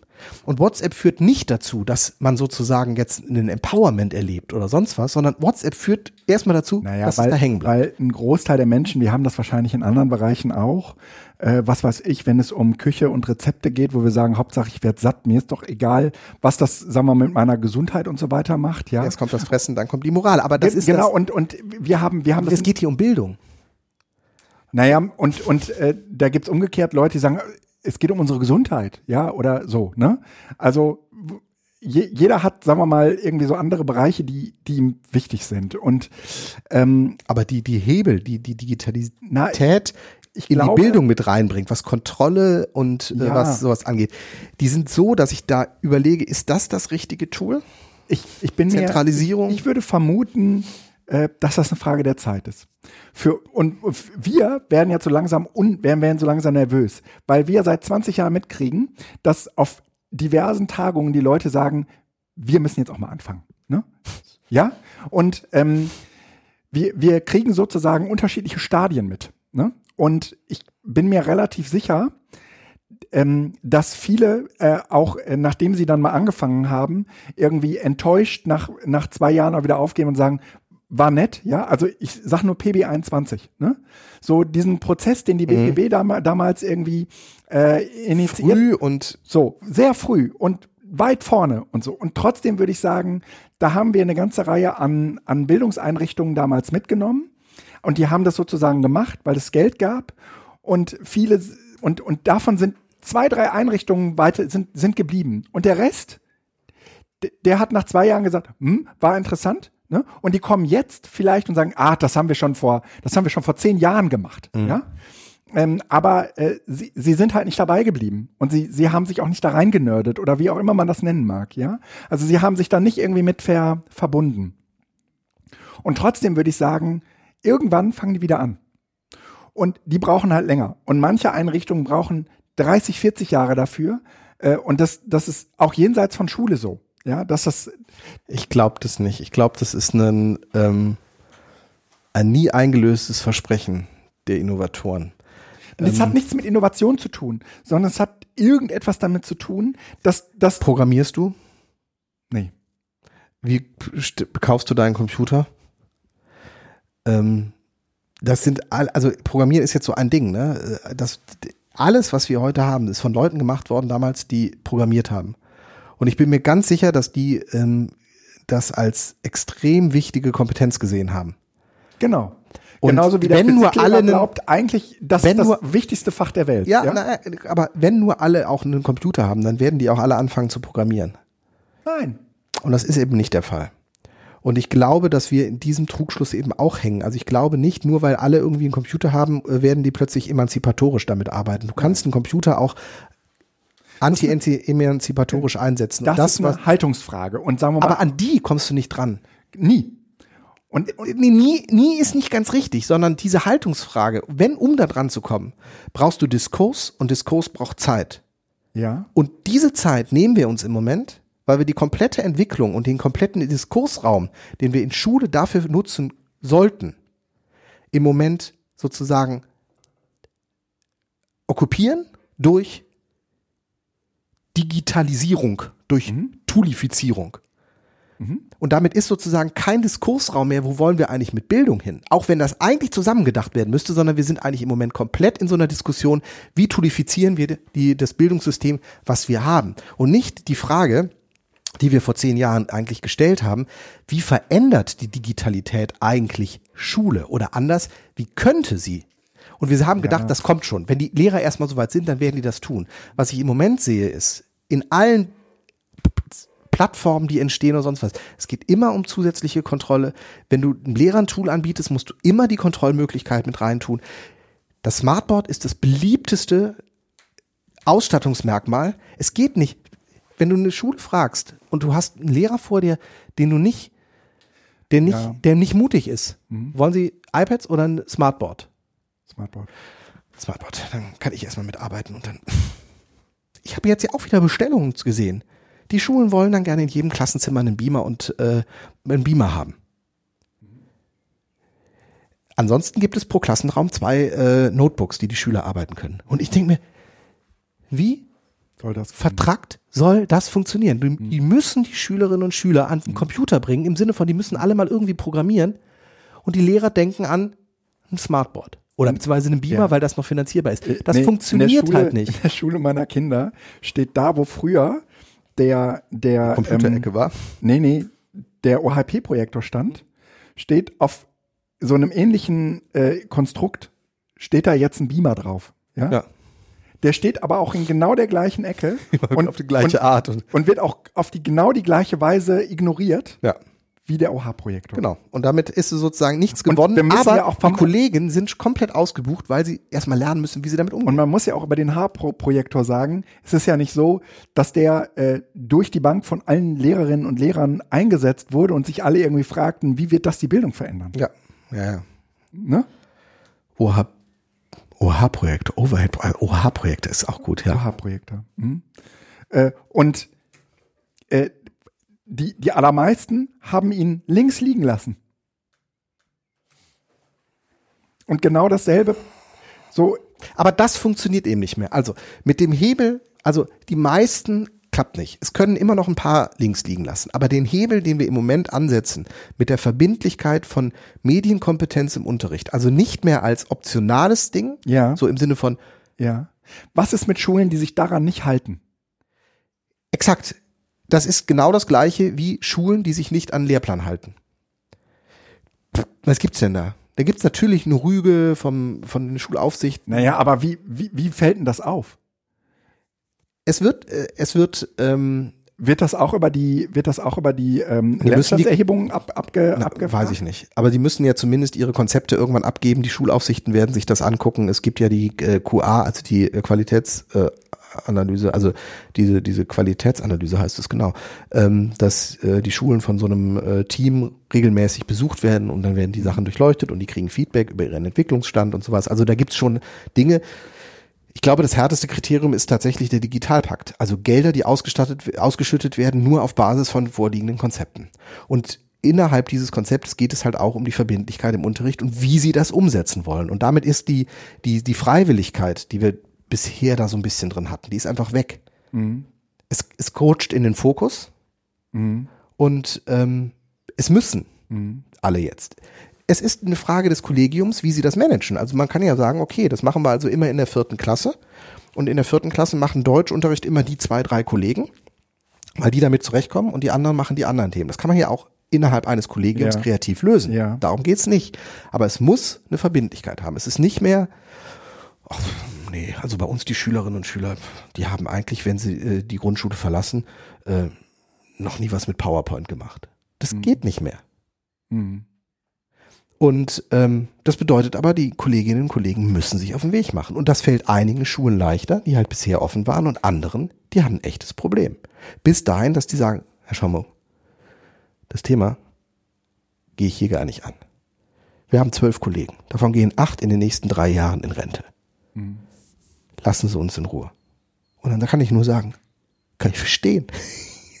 kann ich verstehen. Es bringt halt nichts. Du machst dir so viel Krämpfe und so viel un, also das, das, Ja. das gibt es Die- auch. also, ne, die Aber das Frage ist, im Grunde genommen ist das, ist das ehrlich. Also wenn eine Schule einen Lehrplan nicht einhält, dann fällt dir das auf die Füße. Das fällt dir auf die Füße, aber ich kann dir Aber- jetzt halt nicht sagen, da und da und da, Ne? sondern wenn die Schulaufsichten natürlich darauf aufmerksam werden, gibt es Gespräche. Es kann nicht sein, dass eine Schule ihrem Lehrplan, also den So, Lehrplan aber nicht ich bin mir relativ sicher, dass eine Schule sich äh, aus dieser äh, Mediencurriculumsnummer rausziehen kann. Nein. Weil es verbindlich ist. Ja, aber es gibt keine Instrumente. Doch. Die müssen bis Ende nächsten Schuljahres ein Curriculum bzw. ein Medienkonzept vorstellen. Das ist ein Brief, das ist quasi Erlass aus dem Ministerium, wo drin steht Nordrhein-Westfalen. Ja, ja, ja. Wo drin steht, dass, äh, wie sie den Kompetenzrahmen umsetzen wollen. Ich bleibe gespannt. Äh, Das ist was anderes. Nochmal. Zwei von 194 Schulen haben das. Hm. Noch sind anderthalb Jahre Zeit, nicht ganz, ein, ein Vierteljahr. Hm. Aber bis dahin muss es. Sag mal, wer verwaltet das, Ding, das, das ganze Zeug? Wer kümmert sich darum, dass äh, auf diesen Smartboards Updates eingespielt werden? Wer kümmert sich darum, dass die, dass die iPads äh, verwaltet sind, dass da Schülerdaten von verschwinden? Wer macht das? Also ihr schafft die Dinger nur an. Also ihr ist ja eh was, ich nicht, sondern das Medienzentrum, also Naja, wenn ihr beratet bei der Anschaffung oder was auch immer. Ähm, ich versuche den Schulträger dahin zu gehen, zu beraten, dass es äh, in eine, zu einer vernünftigen, sinnvollen Zuarbeit, Zusammenarbeit mit den Schulen kommt. Also das bedeutet bei uns in Wuppertal beispielsweise, dass wir ähm, eine flächendeckende WLAN-Ausstattung äh, im Laufe dieses Schu äh, Kalenderjahres installieren, die nicht in der Verwaltung der Schule ist. Also im Sinne von, dass die Schule da irgendwie technisch was verwalten muss, sondern die Schule kann halt sagen, schalten wir ein oder schalten wir nicht ein, beziehungsweise öffnen das für Schüler oder nicht wobei die Schüleröffnung von Medienzentrum empfohlen nur über Accounts funktioniert, die halt accountbasiert oder auf Voucherbasis dann irgendwie zeitlimitiert vergeben werden können, also nicht so einfach nur offen, sondern dass man Okay. ähm, das ist ein Teil, sodass einfach dieser Bereich aus der Schule rausrutscht, weil es ja quasi Infrastruktur ist, die einfach da ist, wo ich noch sagen kann, wie ich es haben möchte. Ja, ja. Das Und andere da muss man ja auch, will man ja auch irgendwie dafür sorgen, dass die Schule damit möglichst wenig am Hut hat. Genau, und das gleiche gilt auch die Administration der iPads. Mhm. Ähm, oder der, die Administration. Was knackt denn? Bist du das irgendwas? Ja, hier ich mit meinem. Okay, alles klar. Ich wollte nur wissen, ob das äh, hier irgendwas. Nee, nee, nee. Ähm, Administration der iPads beziehungsweise Administration der Rechner. Ja. Für die Rechner versuchen wir, oder nicht versuchen wir, sondern haben wir fast flächendeckend iSurf genommen, über das halt so eine Softwareverteilung und äh, Grundkonfiguration der Rechner halt möglich ist. Das heißt, wenn ein Rechner ausfällt und neue dazukommen, kann man die halt mit iSurf koppeln und dann holen die sich das, was sie brauchen oder was, was für die vorgesehen ist, sodass das Und daten sich auch ab, wenn das sein soll. Genau, also beziehungsweise du kannst es zentral machen. Also die müssen an sein, aber dann kann man das so ein bisschen steuern und bei den iPads ja genau das gleiche. Das heißt, es, wenn die Schulen iPads bekommen, liefert der Hersteller die entweder übers Medienzentrum oder direkt an die Schule, die packen die aus und vorher ist halt definiert worden im Medienzentrum, welche Seriennummer an welcher Schule ist. Das heißt, wenn die das iPad das erste Mal anschalten, wählen die sich ins WLAN ein und dann weiß das iPad direkt, ach, ich bin an der Schule XY, alles klar, dann melde ich mich jetzt da an und dann kriegt er die gleiche Konfiguration wie die anderen iPads an der Schule, sodass dieser komplette Installations- und Konfigurationsaufwand wegfällt. Was natürlich nicht wegfällt, ist, welche Apps sind da drauf, weil das ist pädagogisch. Das hat nichts mit der Infrastruktur zu tun. Das heißt, du musst immer so ein bisschen gucken und unterscheiden, wo kann das Medienzentrum als Infrastrukturanbieter aktiv sein und wo fängt der pädagogische Einflussbereich an. Mhm. Also beispielsweise nur, die iPads haben alle ein Profil drauf, das untersagt, dass man den Bildschirmhintergrund ändert und dass man einen Code gibt. Weil wir halt gesagt haben, wir wollen, also da schützen wir die Schulen vor, weil Ja, ja, ansonsten können die Dinger nicht mehr benutzen. so, ganz schnell. Ähm, aber ist Siri erlaubt, ist Siri nicht erlaubt? Das ist keine Frage der Infrastruktur. Also das ist so die Grenze, um einfach nur ein Beispiel zu machen, sondern das ist definitiv eine pädagogische Frage, weil ich kann möglicherweise gehandicapte äh, Menschen haben, die mit Siri Ja. so. Ja. Und dieses, diese, diese Diskussion, die muss man halt äh, mit, mit Schule und Medienzentrum, also äh, Schulträger und pädagogischem Personal führen, um dann zu gucken, welchen Weg geht man da. Aber du nimmst die Schulen nicht komplett aus der Verantwortung der Administration, weil dann bedeutet es, dass der Infrastrukturanbieter pädagogisch Ja. Einfluss bekommt. Das willst du nicht. Und du kannst es aber auch nicht, die Infrastruktur nur auf die Schule kippen, weil die Schule arbeitet dann nur pädagogisch und hat keine Ahnung von den möglichen Standardisierungen, die sich dahinter ergeben und wie einfach sowas sinnvoll ausgebaut wird, weil die sind vor allen Dingen Pädagogen und keine Netzwerktechniker. Und in dem Sinne ist das eine durchaus sensible Schnittstelle, die da zwischen Pädagogik und Technik, zwischen Bildung und Technik sich in Zukunft ergibt. Bildung, Zukunft, Technik. Ja, ja. Vielleicht nennen wir, vielleicht nennen wir uns um, ja. Bildung, Bildung, Technik, Zukunft, Ja. ja. BTZ, ne? Ja, ähm, schöner Ausflug äh, in Medienkonzepte äh, und äh, Hardwareausstattung. Genau, aber Schuhe. vielleicht dazu noch einfach ganz kurz dann ergänzend, weil das passt ja dann eigentlich dazu. Der Digitalpakt ist halt, haben wir jetzt ja schon mehrfach erwähnt.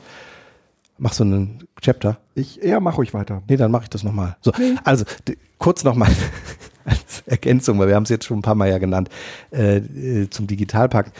Ähm, es gibt tatsächlich noch nichts Neues. Der Bundesrat hat da jetzt zugestimmt, dass zumindest der Kompromissvorschlag irgendwie weiter verfolgt wird, aber es, die Mittel sind jetzt noch nicht auf dem Weg. Ähm, was man wohl hat, ist, dass ähm, die, die Mittelverteilung, ähm, jetzt bin ich nicht online, Warum bin ich jetzt nicht online? Die Mittelverteilung, äh, die muss noch geregelt werden. Du meinst damit, welches Bundesland wie viel kriegt, oder? Ja, das ist klar, das ist der Königsberger oder wie der heißt. Äh, Klopse. Warte, warum klappt das jetzt hier gerade nicht genau? Schlüssel oder so? Also ja. das ist äh, schon äh, klar, nur die Frage, ähm, wie die Bundesländer die Mittel dann verteilen und wie sie das machen, das ist äh, halt noch offen. Mhm. Also ähm, ich versuche jetzt nochmal eben das zu finden. Moment, hier ja. einmal und dann habe ich es auch da. Ähm, welches Bundesland kriegt wie viel? Also ähm, Nordrhein-Westfalen kriegt möglicherweise bis zu oder über eine Milliarde. Ähm, Mecklenburg-Vorpommern kriegt 99 Millionen. Ähm, Niedersachsen kriegt 470 Millionen ähm, und Bayern kriegt 778. Also das ist, ähm, Ziffi hat da Königsteiner Schlüssel. Hat Ziffi Königsteiner. Also da gibt es offensichtlich eine offizielle mhm. Sache. Das Ding ist, es ist nicht klar, wenn fünf Millionen oben freigegeben werden, wo, auf welchen Ebenen werden schon welche Sachen einfach abgesagt. Mhm. Und äh, durchaus auch sinnvoll. Das heißt, ähm, was nimmt sich da beispielsweise, was kriegt der, was nimmt sich der Bund raus? Für möglicherweise eine Bundescloud, HPI. Mhm. Was nimmt sich das Land Nordrhein-Westfalen raus? Mhm. Für Strukturprojekte möglicherweise oder Logineo oder andere Sachen. Mhm. Was nimmt sich die Stadt Wuppertal nochmal wieder raus? Mhm. Für beispielsweise, das, was du jetzt ja auch mehrfach angesprochen hast, Personal, das ja mhm. wohl möglicherweise auch damit zumindest befristet äh, finanziert werden kann. Und zum Schluss kommt dann mhm. ein Betrag X halt raus, der auf die Schulen verteilt wird. Ja. Und dafür soll es dann die Medienkonzepte wohl verpflichtend geben müssen, damit dieser Teil dann abgegriffen werden kann.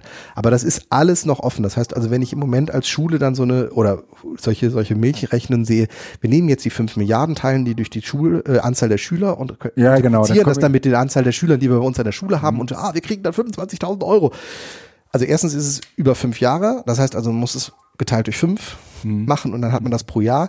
Und zweitens ist da nicht berücksichtigt, dass es unterschiedliche Projekte auf unterschiedlichen Ebenen eben auch noch zugreifen können. Ja.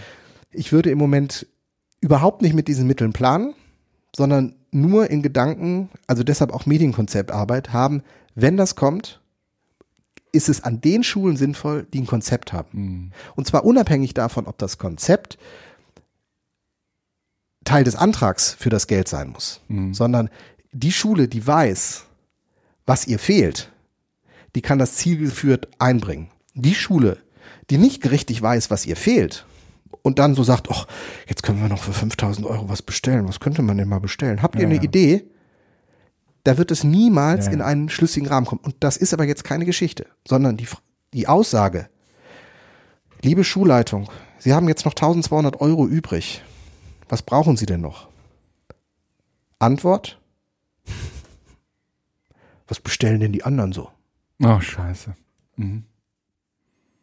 Oh, scheiße. Ja, letzten Endes ist es, ist es, ist es ja, ja. traurig, weil etwas nicht angekommen ist. Es ist noch nicht mal, es ist nicht böswillig. Ich will es auch nein, nicht nein, als Komik haben, sondern es ist tatsächlich du, so, wo ich so denke. Das hat etwas mit dem System oh, Schule zu tun, ja. das total unterfinanziert ist. Ja, umgekehrt, ne, äh, Sie, sie würden, äh, wenn sie könnten, das Geld vielleicht noch nicht mal darin investieren, sondern genau, irgendwas anderes. Genau, ne? aber äh, äh, was könnte man denn bestellen? Ne? So. Ja, auf jeden Fall, ähm, also Digitalpakt, wir machen das beim nächsten Mal dann auch wieder, äh, hoffentlich dann mit konkreteren Zahlen und ich bin mal gespannt, wie sich das noch entwickelt. Das ist auf jeden Fall, das kann Sie man schon mal sagen. auf jeden Fall nicht sagen. Ein Strukturprojekt, das noch ganz kurz, was ähm, in den nächsten fünf Jahren erhebliche ja, ja, ähm, Einfluss haben wird und Weichenstellungen machen wird, also die nächsten, ich sag mal, das nächste halbe Jahr ist für die Entwicklung der Bildung in den nächsten fünf bis zehn Jahren mhm. ganz entscheidend. Mhm.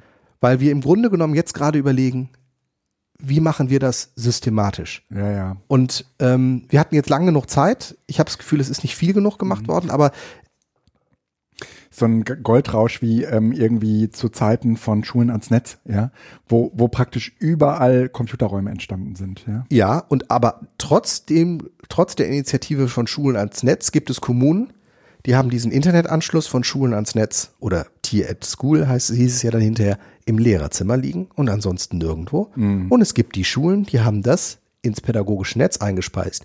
Und auch wenn es nur 16.000er DSL ist, haben die überall im Schulhaus Internet. Mhm. Die einen haben den Anschluss im Lehrerzimmer, die anderen haben sie in, in den Klassen. Mhm.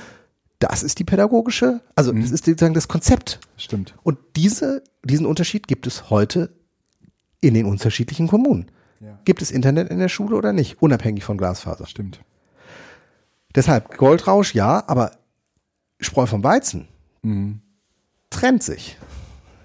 Und zwar mittelfrei. Also diese, diese, diese Frage beispielsweise, das ist ein schönes Beispiel für diesen T-School-Anschluss oder diesen äh, mhm. Schulen ans Netz-Anschluss. Da haben Kommunen sich einen Vorteil verschaffen, der die pädagogische oder die konzeptionelle ja. Arbeit beispielsweise betrifft, der ist signifikant. Ja. Also wenn ich in Nachbarkommunen von Wuppertal gehe, wo es kein WLAN gibt, beziehungsweise wo es kein Internet in den Klassen gibt, dann habe ich dort ein, eine, eine Bedingung treffe ich vor.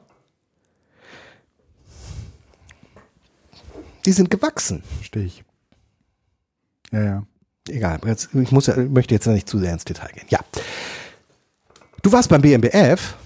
Genau, die haben die M drücken. Äh, M drücken. Ja, warte, so muss ich erst. Hm.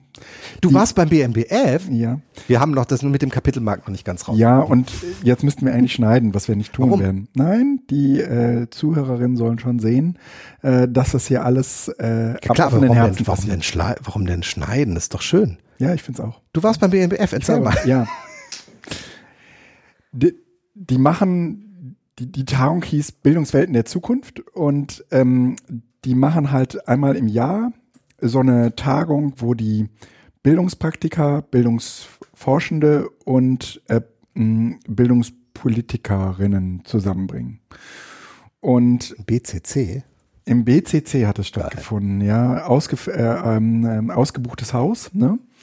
Ähm, war sehr nett. Ähm, ich hatte irgendwann getwittert, das ist so ein bisschen ähm, das äh, Educamp für die äh, Leute, die Anzüge tragen. Und ähm, ich, ich hatte schon das Gefühl, es ist ein Klassentreffen. Ja, also ich kannte da niemanden. Ähm, ich komme ja auch eigentlich gar nicht aus dieser Forscherinnenwelt. Ähm, so, das ist eher universitär dann. Nicht nur, nicht nur, aber äh, eben auch. Ne? Also es ist halt, da kommen sie alle zusammen. Aber ähm, wenn du, sagen wir mal, jetzt selbst als Bildungspraktiker ähm, so keinen äh, einhell, also ähm, keinen Zugang zu der Forschung hast. Ich habe den ja in gewisser Weise, deswegen äh, bin ich auch eingeladen worden über den Lehrauftrag an der Uni Essen. Mhm. Ne? Und äh, Professor Keres hat sich, äh, hat, hat irgendwie Ach, ge gesagt. Benjamin hier, Jürison war es auch mh, dabei. Ja, ja, ganz, ja, gab schon ein paar Leute. Ähm, auch Bildungssacken. Ja, die, die ich kannte. Ne? Also, aber die habe ich nicht getroffen. Ne? Ähm, und äh, Keres hat halt irgendwie Leute eingeladen, mit denen er sowieso mal was machen wollte, die sich aber so aus seinem normalen Uni-Kontext so nicht erschlossen, die zusammenarbeiten. Und deswegen äh, war ich zusammen auf einem, in einem Panel, in einem Forum ähm, mit Matthias Roos, äh, Theo Kaiserslautern, ich kenne seine Frau, die Mandy Rose, ganz, ah, okay. ganz äh, gut, weil die früher mal bei Keris am Lehrstuhl war. Und eigentlich aus diesen, in diesen medienpädagogischen Zirkeln viel tiefer drin ist. Ähm, ihr Mann, äh, Matthias, ist äh, eher so in dem Bereich Erwachsenenbildung äh, unterwegs. Und dann war noch eine Kollegin da. Sabine Depev? Depew. Depew? Oder äh, Depew. Die ähm, ist äh, Caritas-Präsidentin äh, NRW und äh, kommt eher aus so einer sozialverbandlichen Struktur. Hm.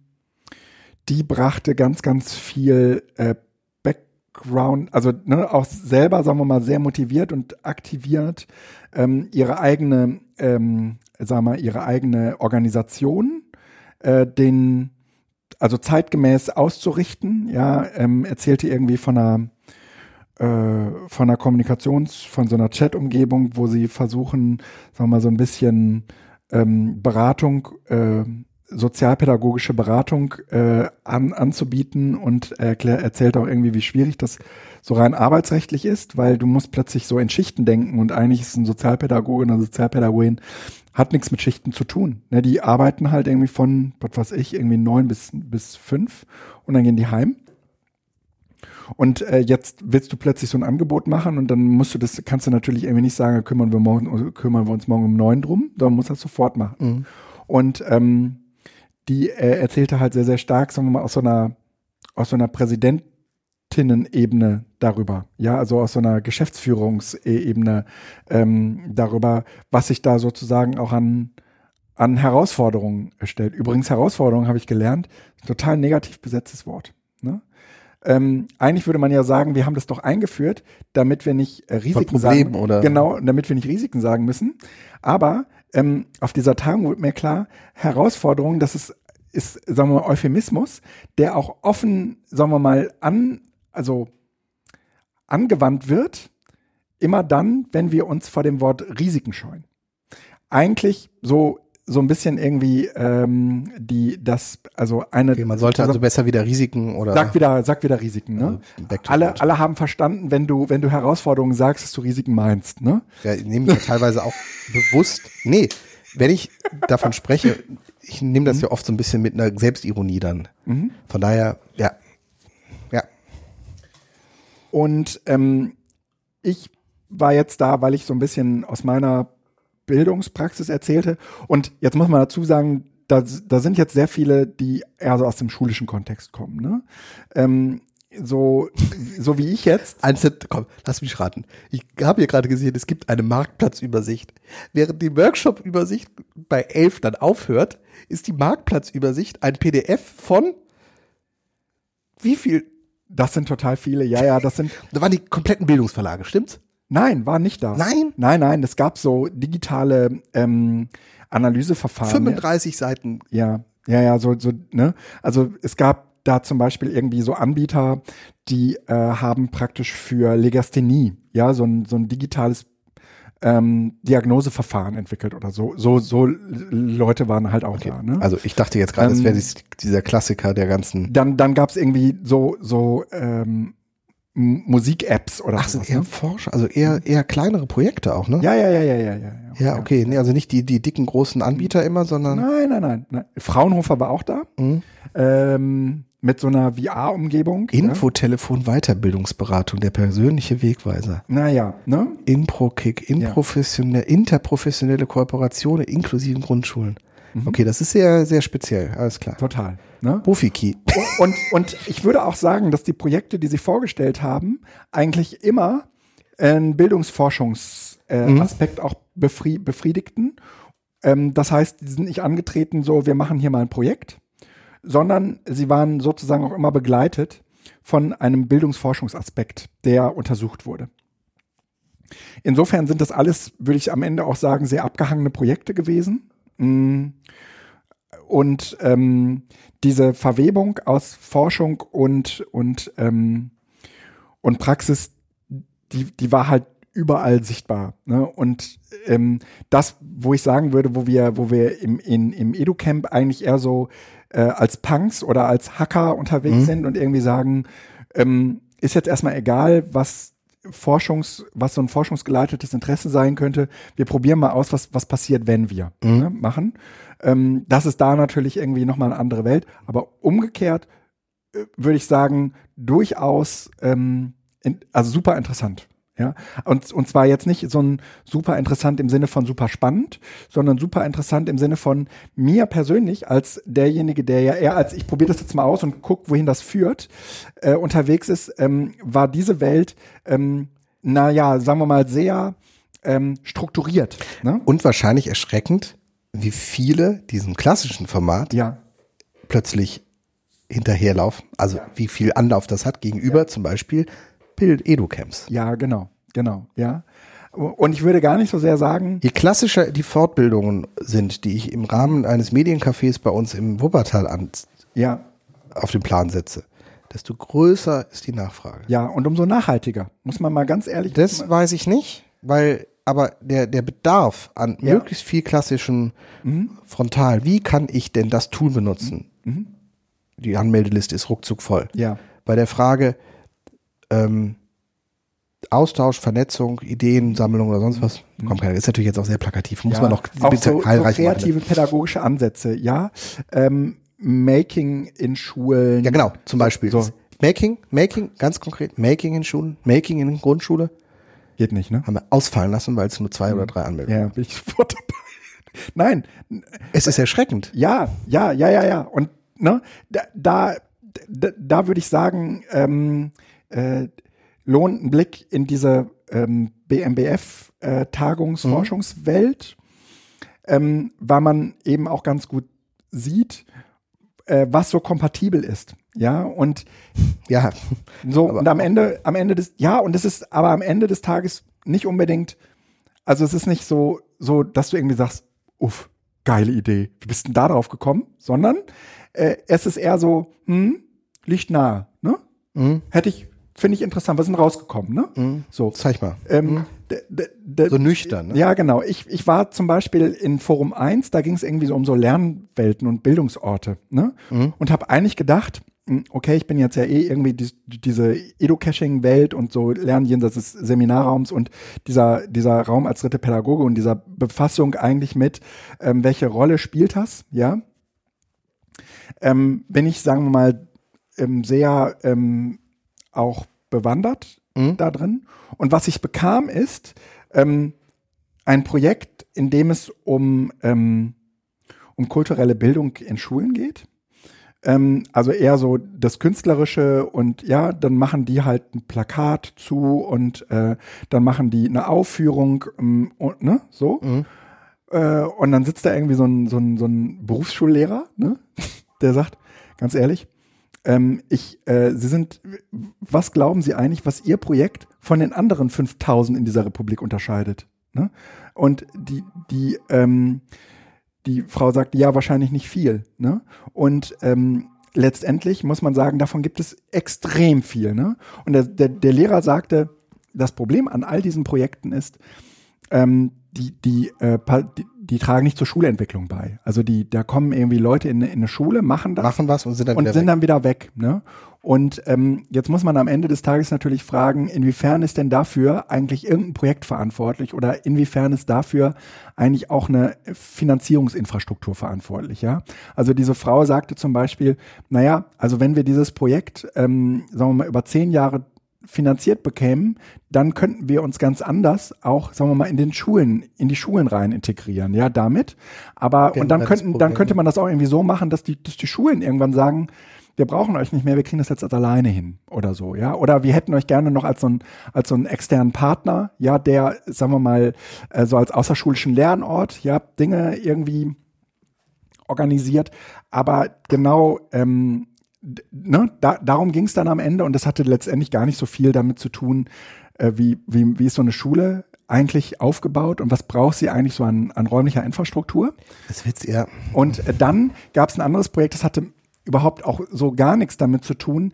Da ging es äh, um ein Forschungsprojekt, da haben sie sich angeguckt, ähm, wie Schülerinnen und Schüler äh, Informationen verifizieren. Also es ging irgendwie um dieses äh, klassische ähm, Ding von ähm, wir recherchieren im Unterricht und wir brauchen jetzt, äh, wir, wir wollen ganz gerne mal beforschen, mh, wie gehen Schülerinnen und Schüler eigentlich mit der Verifikation dieser Informationen um. Und ähm, da machte der Forscher am Ende Mut und, und, und zwar jenseits von Fake News und so weiter, ne? sondern einfach irgendwie, es ging um, es ging um so ein Thema wie, ähm, du hast einen Wirkstoff und äh, du sollst herausfinden, ob der gesundheitsschädlich oder gesundheitsförderlich ist.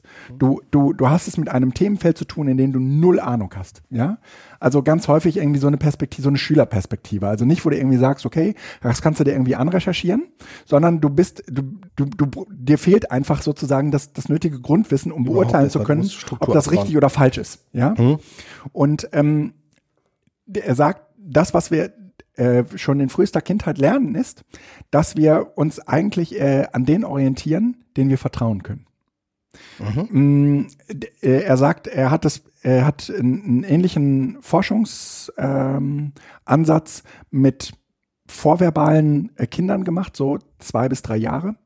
Und ähm, da gab es immer einen, der hat halt gesagt, das ist ein Ball und hat auf, das, hat auf den Ball gezeigt und hat gesagt, das ist ein Ball. Und ähm, der andere hat immer was anderes gesagt, das ist ein, was weiß ich, ein Auto oder so. Ne? Mhm. Und ähm, die, die Kinder haben sofort gelernt, wer von denen recht hat. Äh, und weil sich da aus und dann kommt plötzlich etwas, wo die, wo die null Ahnung von hatten. Und dann haben sie immer demjenigen vertraut, der vorher auch immer recht hatte. Ne? Und dieses, äh, sagen wir mal, erlernte Verhalten wenden wir bis heute an und äh, haben, sagen wir mal, irgendwie mh, hm, Vertrauen darin. Aber wir wenden es ganz, ganz selten im Internet an oder in, also ja, mhm. dann äh, bekommen wir eine, eine Webseite und dann stellen wir uns eben nicht die Frage, kann ich den Informationen trauen oder nicht, sondern es steht da und es ist das erste Suchergebnis und dem vertraue ich. Und ähm, die, die haben so ein, so ein Forschungsszenario ähm, gehabt, da hatten sie offensichtlich irgendwie so einen begrenzten Raum an Informationen und dann haben sie sich angeguckt, wie viel der Schülerinnen und Schüler guckt im Impressum nach. Ruft das Impressum auf, ja? Vier Prozent. Ne? Das ist ja schon viel. Das heißt, es sind vier und, von hundert. Und dann gab's eine, dann gab's eine Kontrollgruppe, mit denen haben sie vorher äh, dazu gearbeitet, wie man so äh, Informationen verifiziert und hat denen, haben denen gesagt, guck doch mal ins Impressum. Mhm. Und das Erstaunliche ist, dass selbst bei dieser Kontrollgruppe 50 Prozent am Ende nur ins Impressum gucken. Und die anderen 50 Prozent machen es trotzdem nicht. Warum nicht? Ähm, es war doch eine Aufgabe. Es war nicht, nee, nee. Die, die, Ach so, es war sozusagen nur ein vorgeschalteter das Tipp. Das war ein vor, vorgeschalteter so, okay. Tipp und dann bekommen sie, die, dann bekommen sie die Aufgabe, okay. ja, ist ähm, jenes oder äh, ist, ist ein, ein bestimmter Wirkstoff gesundheitsschädlich oder äh, gesundheitsförderlich. Und dann kann man da, und dann, ja. ne, und dann fangen sie an, irgendwie Informationen zu recherchieren und äh, verifizieren aber nicht. Mhm. Ne? Also gucken zum Beispiel nicht, ähm, ist das, ist das ein äh, Arzneihersteller, könnten ja ins Impressum gucken, ne? Machen das aber Ob nicht. das dann immer noch passt, aber es ist zumindest der erste Schritt überhaupt in so eine Annäherung. Irgendwie. Ja, ja, ja. Und das, und das haben nur 50 Prozent gemacht. Und die anderen 50 Prozent haben das trotzdem nicht gemacht. Ne? Mhm. Und ähm, das, äh, das hatte überhaupt nichts mit Lernorten zu tun. Mhm. Ähm, war vollkommen deplatziert, fand trotzdem ein sehr, sehr interessantes Forschungsdesign. Und daran ist mir nochmal irgendwie so klar geworden, mh, mm, wie wichtig das wäre, äh, auch in diesem Bildungsforschungsbereich. Also eigentlich bräuchte es ähm, äh, irgendwie äh, so ein BZT, wo man sich irgendwie so eine Studie nimmt, ja, irgendwie. Auseinanderpflückt. Und auseinander und dann irgendwie auch mal ein bisschen was, ne, machen wir jetzt irgendwie ja nicht so, ne, weil wir uns äh, so ungern vorbereiten. Aber ähm, mir ist nochmal klar geworden, wie erhellend das, sagen wir mal, ist, sich so ein wenig jenseits auch den immer wieder gleichen ähm, Merkmalen und ähm, sagen wir mal Vorstellungen von Digitalisierung ähm, mit mit äh, so so etwas zu befassen, weil also mal wissenschaftlich weil, weil die genau weil die weil die Forschungs weil die Forschungswelt das eben nicht tut. Also ja, die die ähm, hat jetzt weniger äh, auf dem Schirm, was pädagogisch gerade ähm, die Digitalisierung bewirkt oder auch nicht oder umgekehrt, was die, ne, was die, was die Digitalisierung bei der, bei der Bildung macht oder umgekehrt, was die Bildung mit der Digitalisierung macht. Ne?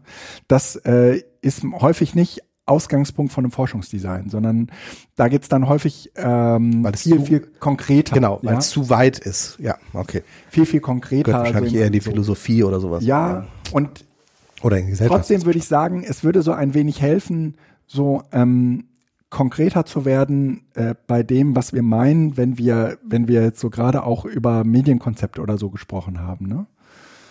Ähm, insofern war das für mich äh, ganz, ganz ehrlich eine große Bereicherung, mhm. ähm, auf dieser Tagung gewesen zu sein und diese Forschungs-, also auch diese praktische Forschungsdimension gesehen zu haben. Ich finde es total spannend, dass es tatsächlich aus meiner Filterblase heraus vollkommen entfernt war. Also mhm. ich habe davon nichts mitgekriegt. Ja, ja. Ich höre jetzt gerade das erste Mal davon. Ja. Ja. Es waren Gab es keine Twitter-Wall? Nee, und, und es, ich kam, kannte, also so aus diesem Edo-Camp, äh, Edo-Punks-Zusammenhang gab es irgendwie drei, vier Leute. Mhm. Nee, immerhin, herzlichen Glückwunsch. Ja, War aber gut, ja, war, war, fand ich, fand ich äh, sehr, sehr interessant. Das sind natürlich auch ganz, ganz andere Leute, Ja, ja. die du dann irgendwie als Referierende auf so einer Tagung vorfindest. Ne? Und du kannst, also ich habe das, ich weiß nicht, wo das war, ich habe das auch schon mal gehabt, wo man dann plötzlich so anfängt zu reden und du merkst, Mist, nee, ich muss mich hier nochmal anders erklären. Ähm, Ja, ja. Ja, ich versuche das jetzt nochmal sachlich und nicht mit Vorkenntnis und neu, Ja. nüchtern und nicht, Ja. Hey, wir finden das ja ganz lustig, wenn irgendwo Widersprüche auftauchen. Andere finden das gar Ja, nicht lustig. ja, ja. So, Einer der, einer der meistgebrachtesten Begriffe dort war Resilienz. das ist im Moment überall, kommt das hoch. Ein Riesending, oder? Das ist ganz groß. Wir müssen ein Buch schreiben. Resilienz. Resilienz als Lehrer. Resilienz der Digitalität. Resilienz ist, kommt im Moment über ganz, ganz groß. Und ich kenne das eigentlich eher aus der äh, Gesundheits, aus diesem Gesundheitsbereich. Ja? Mhm, Aber es geht im ne, Moment. Leu dass ne, Leute, sagen wir mal, eine Ruhe und eine, einen gewissen Puffer zu solchen, äh, viel, zu den ganzen vielen Neuerungen brauchen. Ne? Interessant. Resilienz. Hm? Resilienz. Äh, was wollen wir jetzt überhaupt noch? Äh, ja, genau, ich fahre ähm, ich äh, fahr zur Subscribe. Die ist ja jetzt äh, die Tage. Also es geht jetzt am Freitag Wochenende. los. Genau, ich bin nur am Samstag da. Ähm, weil ich eben auch noch arbeiten muss und weil ich auch noch eine Familie habe und Furchtbar, ähm? Kinder und so, ja. Und, Und und Hund, ne? Und, und so. Und deswegen habe ich gesagt, also ich habe jetzt schon den Samstag geopfert und am Samstag ist großes Pokémon Go Event und ich bin nicht dabei. Ne? Also ich, immer noch bin, mit dabei, ne? ich bin noch bei Pokémon Go, aber ich bin jetzt halt nicht bei diesem Event dabei und äh, das, das mö möge man mir hoch anrechnen. Ähm, meine Familie versteht es gar nicht. So, so, ich so, auch nicht. Also, so, so viel zur Subscribe. ich bin gespannt, was du berichtet wirst. Ich bin nicht dabei. Ja, Ich habe leider keine Karten mehr gekriegt. Ähm, ja, ja, ja, ja. bin ich mal gespannt. Gut. So, dann haben wir unsere allseits beliebte, mh, unsere allseits beliebte Kategorie schöne Apps. Genau. Ähm, ich habe nur eine kleine App dieses Mal. Äh, und zwar habe ich irgendwann im Rahmen von irgendwie spinte mein Telefon oder sowas und ich bin dann mal in die, durch die Einstellung gegangen, habe gemerkt, oh, ich habe da ja irgendwie 10 oder 15 Telefonnummern geblockt. Die habe ich mal rausgenommen.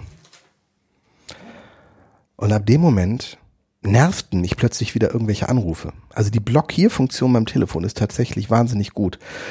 Und um zu wissen, wer da anruft, also ich lasse ja, grund, gehe ja grundsätzlich nicht dran, wenn es eine Nummer ist, die ich noch nicht im Adressbuch habe und warte dann darauf, dass mir jemand auf ein AB spricht. Wenn mich aber eine Nummer oder ein ähnlicher Nummernkreis immer wieder anrufen, dann fängt es an, mich zu nerven. Und dann gehe ich halt ins Internet, suche nach der Nummer und stelle Ja. fest, ach, ist wieder Unity Media oder sowas. Ja, ne? ja. Oder Telekom und so. Ähm, und diese Twello-App heißt die, nee, Tello-App, Hello. Hm? ähm, die ähm, sucht im Hintergrund, wenn jemand anruft, guckt die und sucht dir einen Score raus, mit welcher Wahrscheinlichkeit das ein Spam-Anruf ist. Also bei den bekannten Nummern aus deinem Adressbuch nicht. Und der sagt dir aber zumindest irgendwie mit einer Wahrscheinlichkeit von, äh, von acht Punkten oder sowas ist das ein Anruf. Und dann kannst du überlegen, gehe ich dran oder gehe ich nicht dran. Und wenn du nicht dran gehst, kannst du dir die Nummer hinterher in Sagt nur Spam oder nicht Spam oder sagt auch, äh, kommt von Unity Je mehr du Media bezahlst, oder- desto besser mehr Informationen kriegst du. Ich Ah, bezahle ach so. nichts, kriege also, mir geht's im Grunde genommen auch nicht darum, direkt ähm, das beim Anruf zu sehen. Das ist schon mal gut, wenn ich merke, oh, die Telos-App hat da wohl offensichtlich was erkannt. Das Mhm. reicht mir, weil dann gehe ich danach hin, schicke diese Nummer einmal an die Telos-App, Mhm. das kann man machen. Und die zeigt dir dann an, ähm, welches Feedback es zu dieser Nummer gibt. Und wenn es dann halt das Feedback gibt, ah, okay, ist wieder Unity Media oder sonst was, dann wird die Nummer halt direkt geblockt. Und Ja. tatsächlich ist es witzig, jetzt habe ich wieder, jetzt müsste ich einmal eben kurz gucken, wie viele Nummern da ich da in der Blockliste drin habe. Das könnte man auch mal, Show Your Blocklist beim Telefon.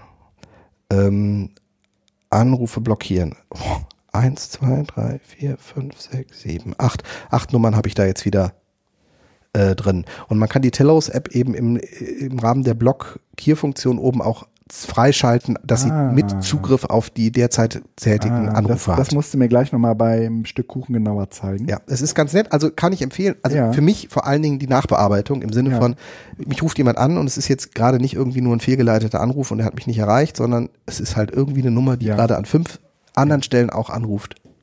Blocken. Und es ist ruhiger. Also ich weiß nicht, mich, ich hätte das. Ich habe sowas nicht, äh, aber äh, wirklich nicht? aber Sandra hat das total viel. Mhm. Also empfehlenswert. Ich hätte das gleiche übrigens auch gerne für meinen Briefkasten. Ja, So aber weißt du, Spam-Filter im Briefkasten, der so pff, Stredder oder ja, Post bleibt drin. ja, ich bin bei der Telekom und Sandra, Sandra ist bei Debitel. Ich bin bei der Telekom, aber die Telekom ruft nicht an. Tatsächlich bin ich zu Hause bei Unity Media. Und die Ah, Hälfte der okay. Nummern läuft über Unity Media. Krasse Scheiße, oder? Ja, ich habe einen alten Vertrag bei denen. Und die wollen mich gerne auf einen neuen Vertrag haben. Und das Genau. sind die halt penetrant dabei. Ja, ja. Und ich will aber keinen neuen Vertrag, Ja. weil der alte nämlich cool ist und das wissen die. Ja, und äh, die, das sind, das sind Verbrecher. Alles. Ja, es ist leider, Ähm, machen sie ein gutes, also machen sie schönes Internet. Wenn Ich jemand eine Alternative hat für schönes Internet ohne Telefon zu Hause, 100 Mbit hätte ich gerne, äh, immer her damit. Aber Ja. Ich habe diesmal keine App, sondern äh, ein Buch. Ich hatte irgendwie jede Menge Audible-Guthaben und äh, habe jetzt angefangen, die in Bücher zu investieren. Das erste Buch, äh, was ich gerade höre, heißt NSA, Nationales Sicherheitsamt. am Nationales Sicherheitsamt, und es äh, spielt, äh, also es geht darum, dass äh, die Computerisierung praktisch schon während des Nationalsozialismus stattgefunden hat. Also äh, genauer, genauer gesagt, das fängt irgendwie so 25 an, 1925. Und ähm, ja, zumindest 33 gibt's äh, im Prinzip schon äh, vernünftige Datenbanken und jede Menge Abfragen und so weiter. Und äh, eine interessante Erkenntnis dieses Buches ist, es gelingt diesem Bu Gebuch, äh, Buch äh, extrem gut, äh, Programmierung zu einem, ja, so, so ganz traditionellen. Frauenberuf zu machen. Ja. Also, so, stimmt, die Hauptdarstellerin Ja, ja, nee, nee, auch über, überhaupt Programmieren ist in dieser Zeit, auch in diesem Buch, in dieser Welt, eher etwas, was Frauen machen. Und es gibt so viele, ähm, sagen wir mal, ja, also die, diese Aufteilung auf jeden Fall in so traditionell, das macht die Frau und das macht der Mann. Das rührt halt irgendwie auch aus dieser Zeit her. Da hat man das, äh, da findet man das ganz, ganz viel so. Und ähm, das hat sich auch erst viel, viel später, vielleicht bis heute noch fast gar nicht aufgelöst, aber ähm, in meiner Welt halt schon sehr, sehr stark. Aber äh, 25 war das halt nicht so. Und da gibt's halt irgendwie die, die Frau, das sind, das sind Strickerinnen, Programmstrickerinnen heißen die. ja. Ne? Und, und die schreiben halt irgendwie die Programme und die Männer haben im Prinzip mit dem Programmstricken überhaupt gar nichts am Hut. Die Männer sind eher dafür zuständig zu sagen, was sie gerne an Auswertungen hätten. Und äh, diese, diese, ähm, dieses Auseinanderdividieren aus, das machen die Frauen, nämlich die Programme schreiben. Und das machen die Männer, nämlich das, was aus diesem Programm dann rausfällt an, an Daten, das machen die Männer, damit sozusagen zu interpretieren und das, um, da, da, damit umzugehen. Diese Unterscheidung, die ist halt so intensiv wird so, also es gibt im Prinzip keine Schnittstelle dazwischen, ja. Und das würde ich sagen, gibt es bis heute. Ähm, dass das, dass man irgendwie sagt, okay, es gibt irgendwie die Leute, die Programme machen, und es gibt die Leute, die Programme benutzen. Und in der, in der Welt äh, sind Frauen, die, die die Programme machen und Männer diejenigen, die die Programme benutzen. Mhm. Und das führt äh, ganz, ganz häufig dazu, dass die Leute, die die Programme machen, sich immer wie Bolle darüber wundern, was man am Ende damit macht. Ja. Und gerade so in so einer nationalistischen Welt, ja, ist es dann eher so, ähm, die, die äh, Frau schreibt ein Programm, ähm, wo sie äh, irgendwie so Daten auswertet. Ja, also da geht's jetzt irgendwie darum, okay, die, die haben kein Bargeld mehr Mhm. und die machen dann, ähm, die machen dann so Auswertungen, naja, wenn wir wissen, wie viel äh, ähm, Kalorien ein normaler Ja, Haushalt Auf Basis der Kabel. Ach, damit gibt es auch direkt die ne? Überführung, ne? Genau, äh, wie viel ein normaler Haushalt braucht, äh, kannst du halt äh, hochrechnen. Was passiert eigentlich, wenn ein Haushalt plötzlich extre also doppelt oder dreifach oder vierfach so viel Geld für Lebensmittel ausgibt? Das weist auf etwas hin. Und das kann auf der einen Seite natürlich darauf verweisen, dass die Leute einfach wahnsinnig hungrig sind. Das kann aber auch darauf verweisen, dass sie andere Menschen versorgen, die äh, sonst äh, sozusagen aus dem System herausfallen müssen. Also die Menschen verstecken, Juden verstecken in dem Fall. Und ähm, es gibt Auskunft darüber, ähm, also dann, dann läuft halt äh, irgendwie äh, die Gestapo los und äh, guckt sich diese Haushalte an und stürmt die und sagt, na, wir haben nichts gefunden. Doch, doch, da muss aber was sein. Und dann findet man äh, doch noch irgendeinen Verschlag und da sind, sind dann halt ganz, ganz viele äh, Menschen versteckt worden. Und dann äh, gucken die Programmstrickerinnen halt irgendwie ganz doof in die Röhre und sagen, ups, das geht.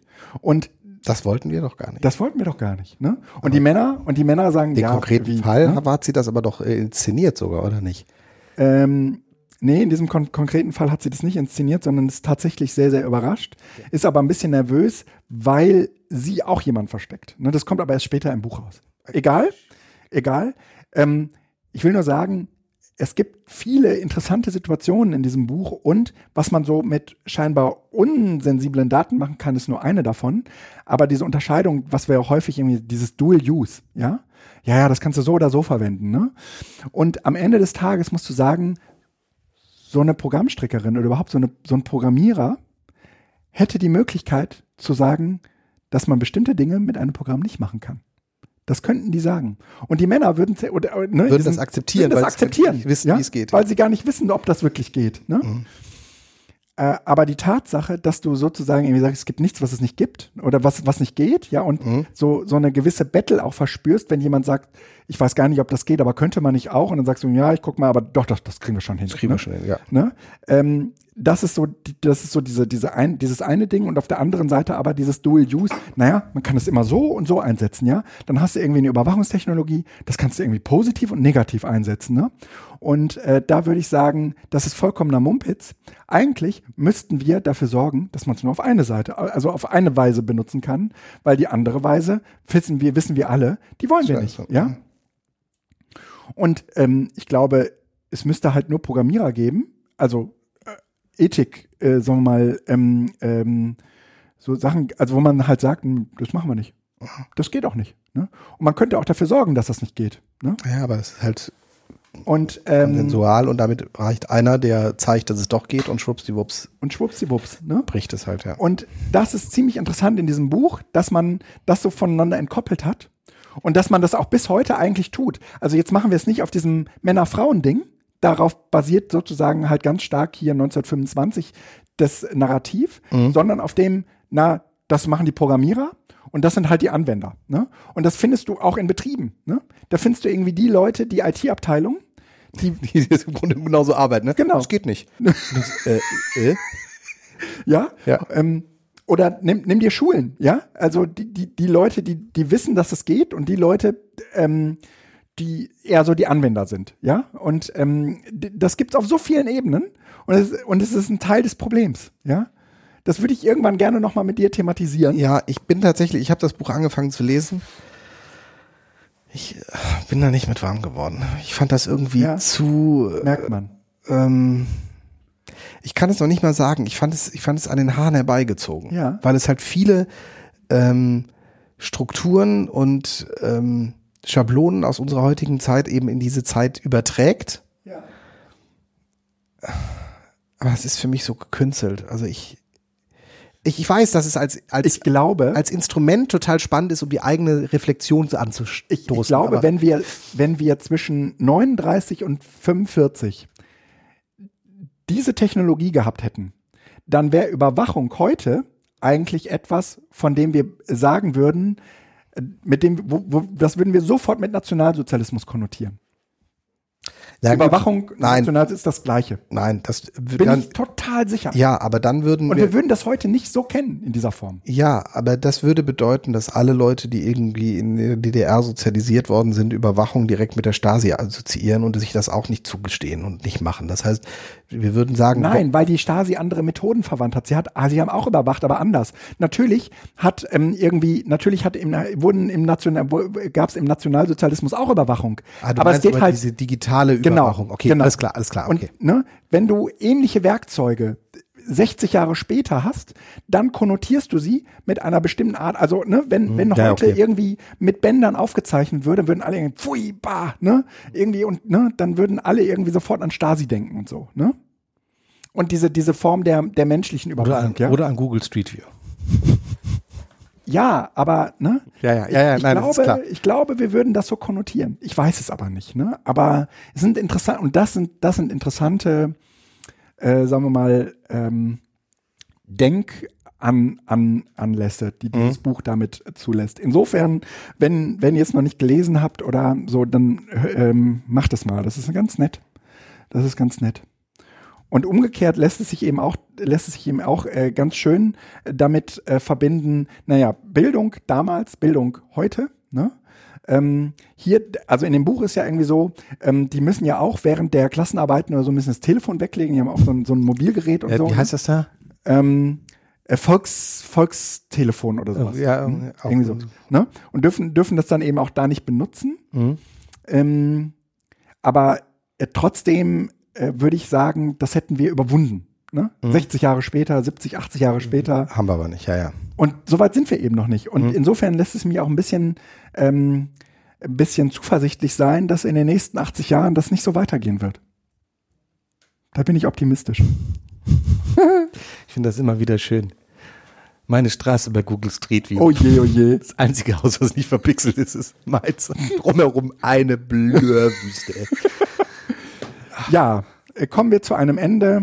Äh, Felix, es Ja. war mir wie immer eine, ein Fest. Haben wir denn nicht noch einen Punkt? Nee, ne? Nö, wir machen, nee, Genau. wir haben schöne Rest Apps, danach genau. ist immer Schluss. Ja, genau. Ähm, es war mir ein Fest. Äh, wir haben äh, Wort gehalten, das war die März-Ausgabe. Wie, wie lange die, haben wir denn geredet? Äh, 1 1,40. Perfekt. Schöne Zeit. Anderthalb Ähm, Stunden finde ich fast noch besser, aber die zehn Minuten Ja. schenken wir uns. Ähm, es wird auch eine April-Ausgabe geben. Wir haben Termine bis Dezember gemacht. Ne? Verrat das doch nicht. Na doch, Ja, das, okay. das äh, motiviert uns, ich hab das auch einhalten zu müssen. Ich habe, glaube ich, tatsächlich an irgendeinem Termin eine Doppelsache, wo wir nochmal reden müssen. Aber das können wir ja dann ja, gleich das machen wir gleich beim Kaffee. Also, äh, gehabt euch wohl. Bis bald. Ciao. Äh, Kacke, Soundboard war nicht am Start. Tschö. Das Kacke schneit. Nein, das machen wir nicht.